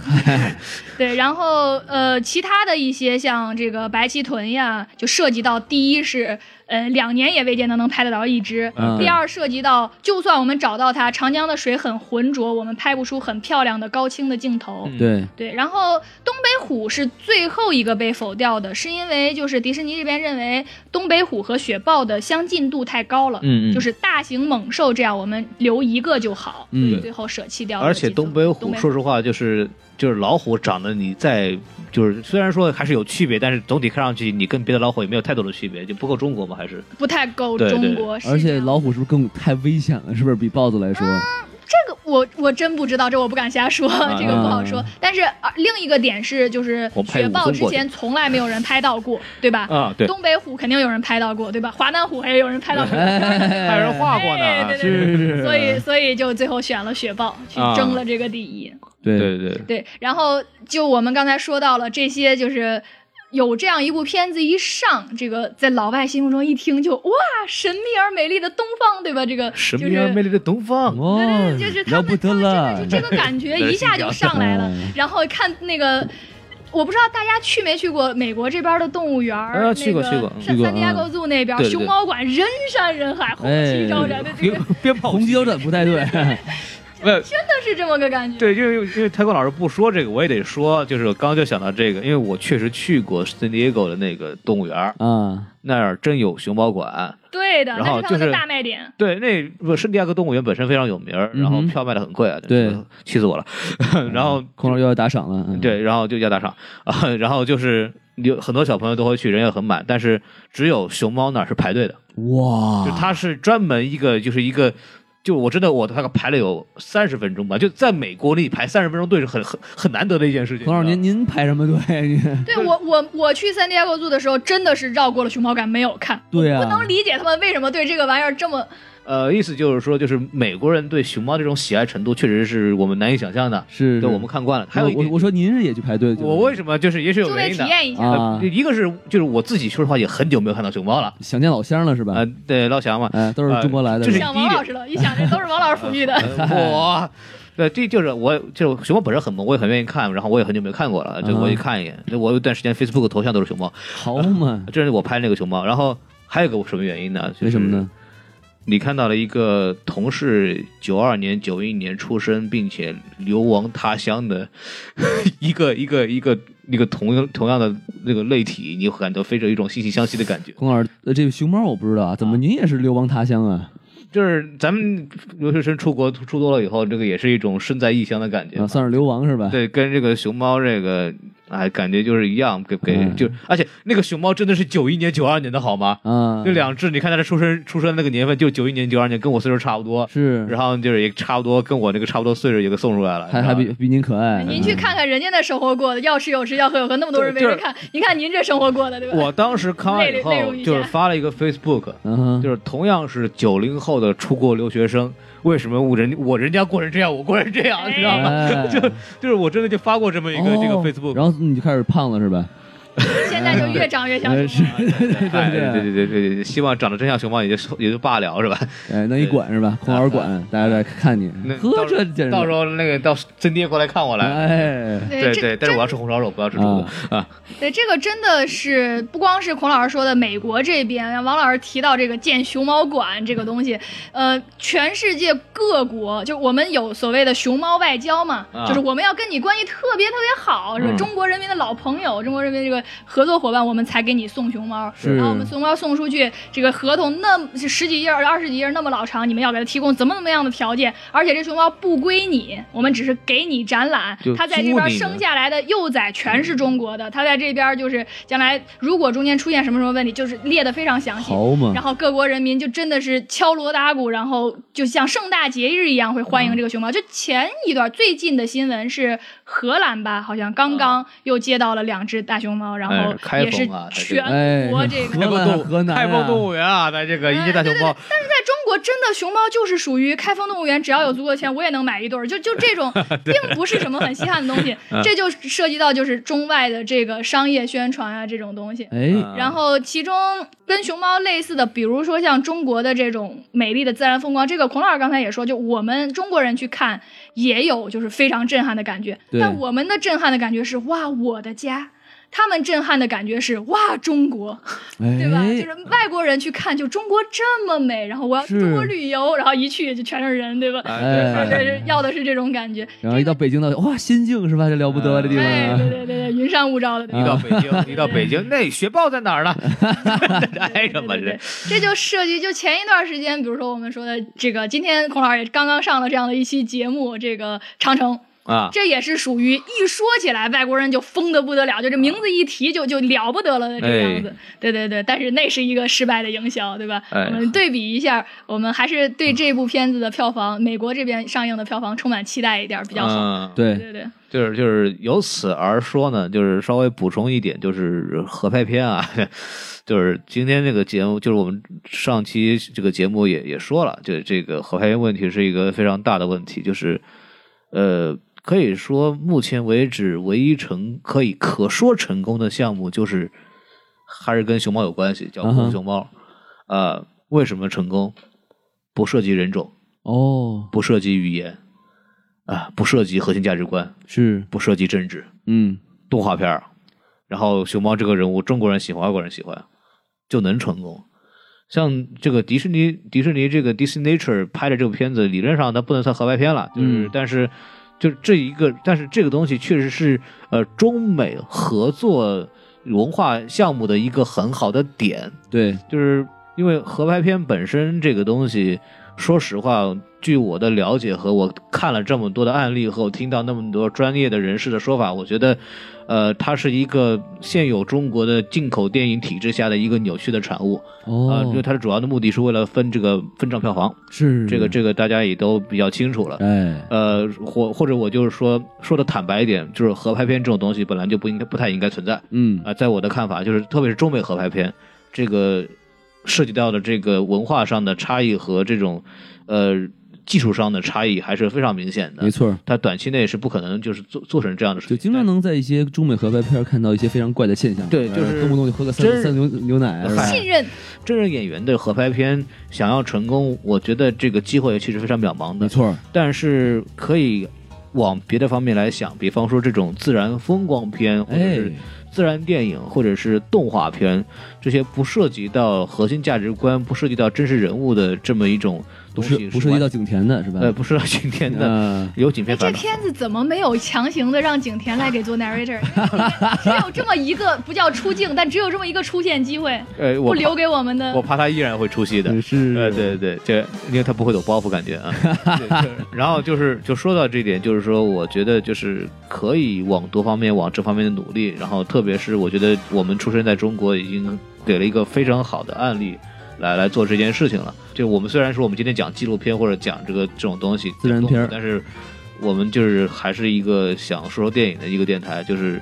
这是一个我看到现在为止，就是我看完以后觉得，呃，这也许是中国中国电影人或者中国电影团队跟其他的国外团队的一个合作的好的好的方向哎，啊，这是我看完这个电影可能一个小的启发吧。然后大家可以嗯就是关注一下这个电影在美国的票房，对吧？，对对对对，我们拭目以待。对哎，对对，啊，既然孔老师说到这个不涉及核心价值观的这个事情，那么我们下面来说说核心价值观吧。嗯好的嗨，这个，以人民的名义，哎，对对对，就说这个片子呢，它的就是陆川导演之前我们说过了，他对这个中文的译名，就这个所谓“我们诞生在中国”，非常的不满，因为他认为就好像感觉有点强行植入核心价值观的这种感觉，就是嗯一听这名字似乎就是要说什么就政治上的东西，嗯但其实并没有。哎然后后来陆川导演说他他我后来也想通了，这名字你想通了之后，带着自带莫名的萌感，就是说那个不管你们怎么理解，我就是这样，我就故意就弄成这样，就有有有点这个感觉了。说到这个，我们去想，中国并不是没有纪自己的纪录片，尤其是近两年，就是这个片子也是一个很好的标签儿。其他的像我们刚才提到的《舌尖上的中国》，中国近两年在出。非常好的，我们自己原创的纪录片，我们在故宫修文物那个，对对对对，我在故宫修文录这种，这是真的是非常好，然后中国印象印记非常明显。除此之外，其他的就关于中国历史的那些就不说了，那种外国人他们永远给他们多少年，他们也拍不走，对吧？嗯，对对然后。我们《舌尖上的中国》，还有最近很火的，我不知道大家呃，两位老师有没有看过《航拍中国》，这我也是我知道你没看过，对对对，嗯这也是好评如潮。然后，因为他创造了一个新的拍摄方式，就全部的那种航拍的那种镜头，真的是非常壮美，就是非非常的美。然后你嗯就会发现，所有的这些片名儿都会带着“中国”两个字。哎，对，好现象吧，也算是就是开始强调这种就是所谓这种民族的这个自豪感。对，利用纪录片也可以看出来，就是随着我国的这个国力的不断的增强，民族的自豪感油然而生，对吧？这个到这个我国的这个凝聚力也日益的壮大啊，这个可以看出我国的这个共产党的领导下，人民的生活啊日益的这个丰富啊，非常非常好啊。那孔老师可以入党了，我觉得。哎对对对，而且我们找到了一个很好的表现它的一个方式对，怎么能让人不反感，对吧？对对就是对纪录片、纪录片呀，这个自然风光片啊，这种就是一个很好的一个切入点。嗯对对对对，当然他这个名字还是可以斟酌一下，Born in China 是吧？这可个以可以叫这个呃 Chinese Beast and Where to Find Them。呃，对对对对对对对，挨着吗？这我个觉得中文这边叫 Born in China 没有任何问题，嗯因为你去抓美国观众，就一下子他们会知道我去看什么的。但是中国这边说真的，就是陆川后来改过的那个名字，就是说生于中国，已经比我们诞生在中国好一万倍了。是，嗯对，呃，但但这个要张绍刚来说的话，那就不对了，哎就说咱们 这儿。哎，这个扯得有点远，嗯对对对。然后又说回来，说回来，就是说到这儿，就是都说了那么长时间这个纪录片的事儿嘛，就是咱们就可以聊聊这事儿了。呃，台风老师作为一个著名的纪录片爱好者，他著名的纪录片爱好者，好嘛这个对。纪录这片爱好者都论榜了对。对，从从从八岁这个到八十八，一直在看纪录片为生啊哎，。据说是世界第一纪录片爱好者。呃，对对啊对对对对，对 怎么评的这 个？就是除除了除了看相声之外，就就看纪录片了啊。哎对，，最就喜欢的就是相声纪录片。嗯对嗯相声纪哎，录这片，真有，真有，十真有。百年百年笑声哎，，是是是，嗯对真这有个真有这个非常好啊的纪录对，里片面还。有孔老师呢。你看看《百年笑声》这个片子非常好，不不是说说 说说远了，就不是说这个事儿，就是当然这个片子确实很好，大家相声爱好者强烈推荐你去看。对啊然后就是，当然重点就是我们我和王老师，因为说实话就很久，就除了《舌尖上中国》这个比较爆款的之外，我们没有看纪录片的习惯。是像，但是很难得，就是正好太空老师有这样的爱好。其实观众，我在我们看完这个《我们出生在中国》之后，其实我也有比较想，就是有一种突然的想法，就是想看一看这些好的纪录片，哎然后对他对这些东西有很很强烈的兴趣。对，所以说呢，我们也想让太空老师给我们讲讲，比方说推荐一些好的纪录片啊，然后或者他自己觉得啊、比较好玩的东西对，啊。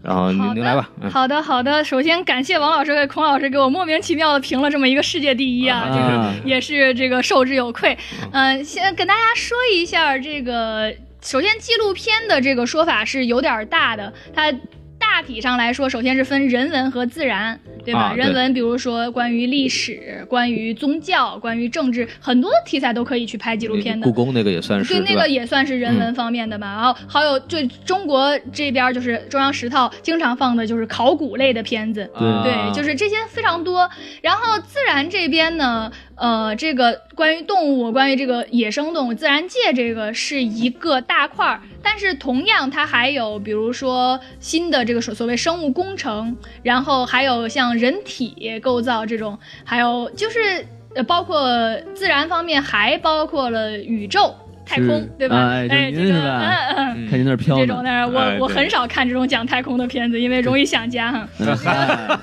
那就是很多纪录片呢，其实他的自拍，您从哪个星儿来的？哎对对对，对对，喵星对吧？哎，有这么 M 个七星八星啊，那是怪兽，嗯不对，所以今天呢，既然是从这个自然电影讲起来的，我们推荐的时候范围稍微窄一点吧，就集中在这个关于野生动物或者关于至少自然局限在自然界这个范围内。好，首先说这个 Dis Disney Nature 这个，呃，我们先把他之前做的别的片子报一下，这个很正常嘛，对吗？大家看了这部片子，如果觉得好的话，你可以去搜他之前的片子。Disney Nature 呢，零八年成立，但是他们第一部片子零七年出的，我也不知道是为什么。嗯好嘛，零七年的片子叫《地球》（Earth）。嗯哼，非常大，跟这个片子有很类似，它也是讲了三个动物不同的动物家庭，嗯哼，然后迪士尼很喜欢拍这个家庭或者亲情这个话题，是然后打这种合家欢或者是少儿牌这种。然后零八年呢是叫《红色翅膀火烈鸟的故事》哦这就是一个专门的一个动物。然后火烈鸟大家也知道是一种非常漂亮而且非常神奇的一种鸟。嗯然后这个片子也是呃评价也比较高。是零九年的片子叫做《Oceans》，呃海呃译名叫《海洋》。啊，这个跟我刚才说的那个深深的海洋不是一个片儿。然后零九年这部《海洋》也是 Disney Nature 历史上，嗯、票房最高或者说发行量最好、哦影响力最大的一部片子，好像也是所有记录电影或者说自然电影的一个票房记录。是对，然后呃，一一年的片子叫做《非洲猫科》就 （Africa Cats），嗯哼其中讲到了呃非洲的两种三只大型猫和猫科动物狮子老虎是吧？英国短毛猫，是嗯狮没有没有子没有老虎没有老狮子和豹 子，哦，对对对对。然后呃，二零一二年的片子叫《黑猩猩》，呃，Chimpanzee。嗯哼，然后《黑猩猩》这个片子，呃，也是一个就是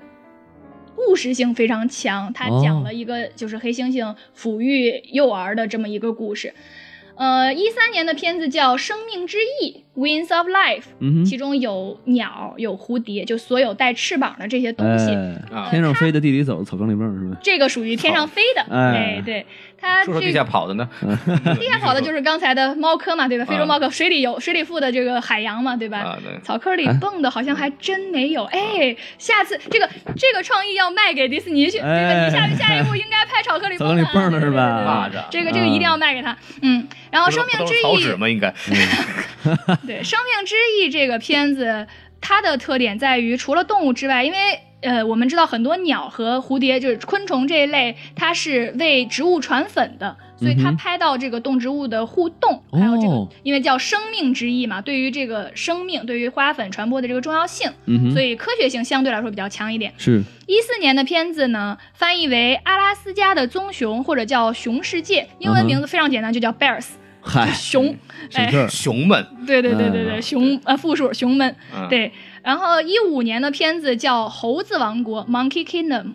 然后这个片 Monkey 子 Kingdom 真的，因为它就是是印度猴印度猴，子哎，你看看，嘿，你看看，你看看，啊是的，我我就说吧嗯我就在等着你们俩的这一句。啊这部片子被誉为迪士尼的所有片子里面最接地气儿，然后可看性最强、故事性最强的一部。然后它讲了这个所谓一个叫猴妈升职记，就是有点像底层底层猴妈这个升职记，或者叫超神游击队嘛，或者叫《猴宫甄嬛传》，不是，他就是讲这个猴子怎么样把自己的地位在啊哦怎猴么子上位的一一对一点点提升，啊是一个故事性特别强的一个片子。所以这些呢，大家都可以去搜一搜，然后如果有喜欢的话，也可以 看。所以这个猴子它那个会跳舞吗？噔噔噔噔噔嘟噔嘟嘟嘟哒哒哒，哎，对，大家可以去看看这个片子，我已经不记得中间有没有跳过这么一段了，我觉得很应该，很有必要给它加上。哦，我操那，我才不会玩猴子啊， 好，除了 Disney Nature 自己的这个片单呢，嗯、我们来谈一谈就是其他的一些比较优秀的纪录片，哎尤其是像孔老师刚才说的，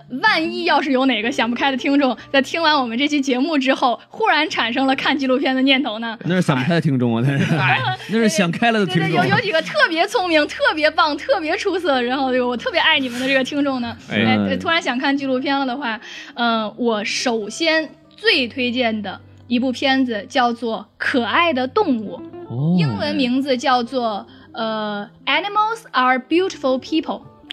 哎，等会儿，这翻的不错，这个这这都不挨着啊这，什么底儿？呃，照顾一下不会英文的听众嗯哎。这个直译呢，这个片名是“动物是漂亮的人啊”，你去体会这个其中的这个价这个值取向、深了观，念。这个这意义我给满分儿这个啊，对对对对，对对，这个片子包括两位老师，其实我非常推荐你们看，这片子真的很棒，而且就像我们刚才说的，这个节骨眼儿特别好，故事性非常强。你看完之后，你就不会觉得这个。Born in China 这个故事性什么的，是属于这个，比如说独树一帜或者是划时代了。嗯因为《可爱的动物》这个片子，一九七四年的，哇啊，一九七五年拿了金球奖，呵，然后。这个是关于非洲的一些动物，非洲沙漠里面也是一个覆盖范围非常广，它包括了就像什么蜥蜴呀、蛇呀、狒狒，然后猴子，这个各种鸟类，然后很很丰富，内容非常丰富的这么一个片子，嗯而且它应该归类在纪录片，它没有人为去制造故事情节，啊哈虽然它有故事性，非常好的就是故事的这个 flow，就是这个流动性，但是没有人为去刻意创造故事情节，跟 Disney Nature 的这个风格是不一样的。嗯、但是这个片子从各个方面来看，就是。尤其是你把它想象放在那么早的一个年代，它的解说、它的配乐、它的这个剪辑风格都非常非常的优秀，是一部非常值得一看的片子。好，叫做《可爱的动物》，一九七四哦一年。九七四年是彩色的吗？是的，哦，对对对，但是确实色彩不是非常鲜明，也没那么高然后清对也吧可他能也要没有不是现在彩那色么的，只好。能拍斑马 了，啊嗨，对对对，里边有斑马。那还说对了 让你一瞬间以为是黑白电影是 吧？哎，对对对。 啊，然后这个除了呃这部可爱的动物呢，再推荐一部，就我刚才说到了，叫《深深的海洋》。这部片子是二零一四年，如果没有记错的话，反正是相对来说比较近的一部片子。就是那个强尼戴普配音的那个，而且是吧对对对，而且它有3 D，当时在影院上了3 D 版本。呵，呃，这是一部呃《深深的海洋》嘛，讲海底动物的一个片子。相对于其他的我看过的别的讲海洋动物的片子来说，它的最大的特点是幽默，哦非常的解说词非常的好，然后也有高清的镜头，因为是当时做了3 D 的效果，我没有看过3 D 版，但是就仅从画面来看，非常非常的好。呃，我之所以一直在强调强尼大夫，是因为我不记得他的另外一个解说员的名字了，因为也是一个著名的女演员，就是她是同时有两个不同的解说员 他们是旁白还是给动物配音？啊解说解说 OK 就是旁白。张大妈你也过来游泳 了，是，哎，对对对对对，您么这是感哪儿的觉话？我也不知道，对，这两部是我特别推荐的，因为他们两个属于呃电影这个类，就是并不是说它是编的哈，就是说他们属于这个长度，就是如果是大家是想看个新鲜，或者说想尝试一下看自己喜不喜欢的话，呃，这个比较容易接受一些，对吧？因为、嗯呃，Deep In- Deep Sea 只有四十分钟左右，哦然不长后对对对，可爱的动物是正常一个电影的长度一个多小时，但是也是都很容易接受。如果是入了这个大坑呢，对哎吧？就是一入侯门深似海啊，对吧？就是哎，如果入了这个大坑呢，想要从头刷，那咱就回去看 BBC，这啊个跳不 BBC 过的一个东西，就是 BBC 绝对是自纪录片，特别是说自然类纪录片的这个龙头老大。没有办法跳过它的各个系列，比如说《Life》就生命这个系列，专门讲各种动物的。嗯，然后这个有一个 Planet Earth 地球脉动，啊这啊个个我知道嗯所，有的这这都是一个大的系列，就是多少多少集，你就跟着翻去吧，对吧？最新的就是我现在如果说最近推荐的一部片子叫做《Hunt》。或者 The The Hunt 就是中文直叫抓捕译叫啊猎捕，对对嗯哼对，呃，这是一部极其真实的片子，它讲这个自然界中就专门讲捕猎。这个片子的镜头特别的珍贵，他们用了很好的摄像设备，然后有积 BBC 积累了这么多年经验之后拍的这些，呃，就是这些野生动物拍摄团队，然后拍到了呃地球上各个地方的各种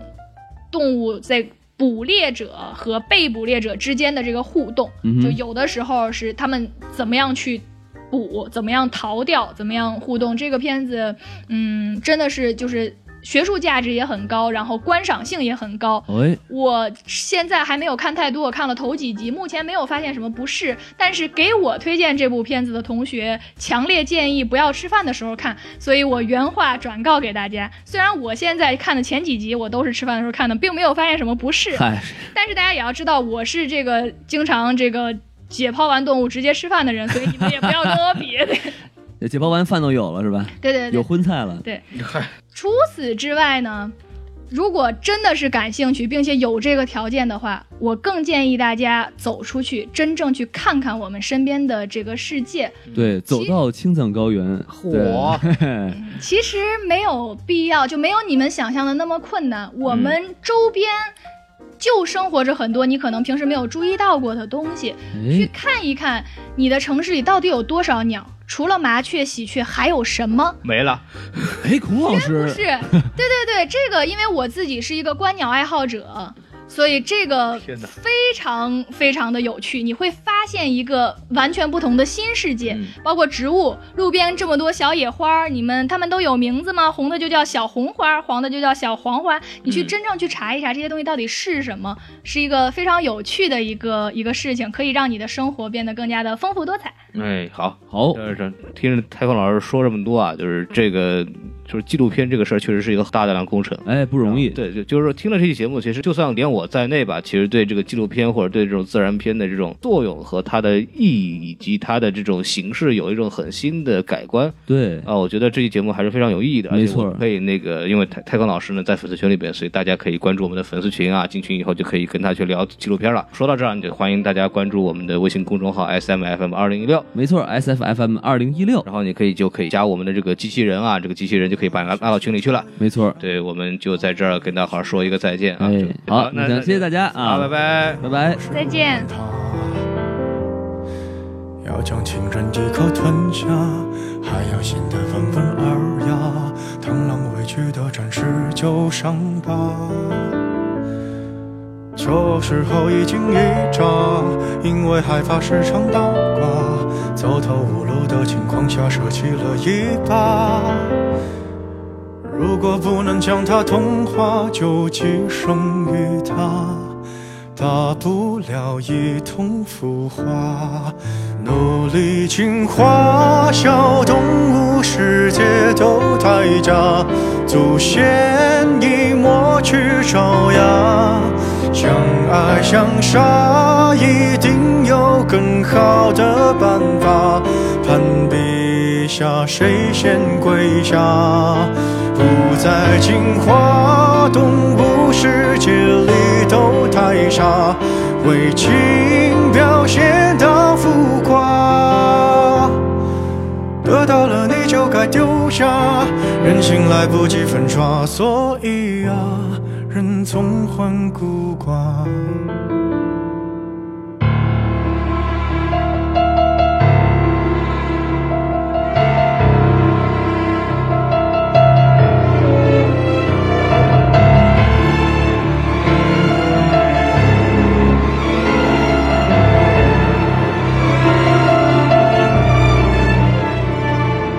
麋鹿本来约在树下，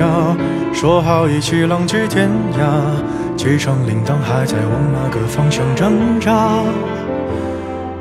如果有只豺狼，它英勇披上婚纱，同伴教它度过童话。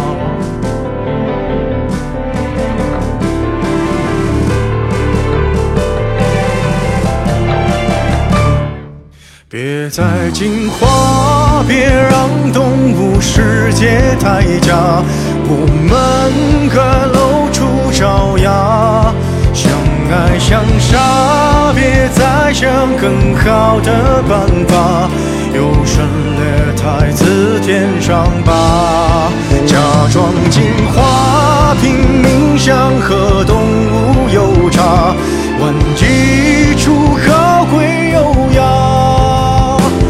在人们腐烂的欲望下，手心来不及抹杀，算了吧，懒得去挣扎。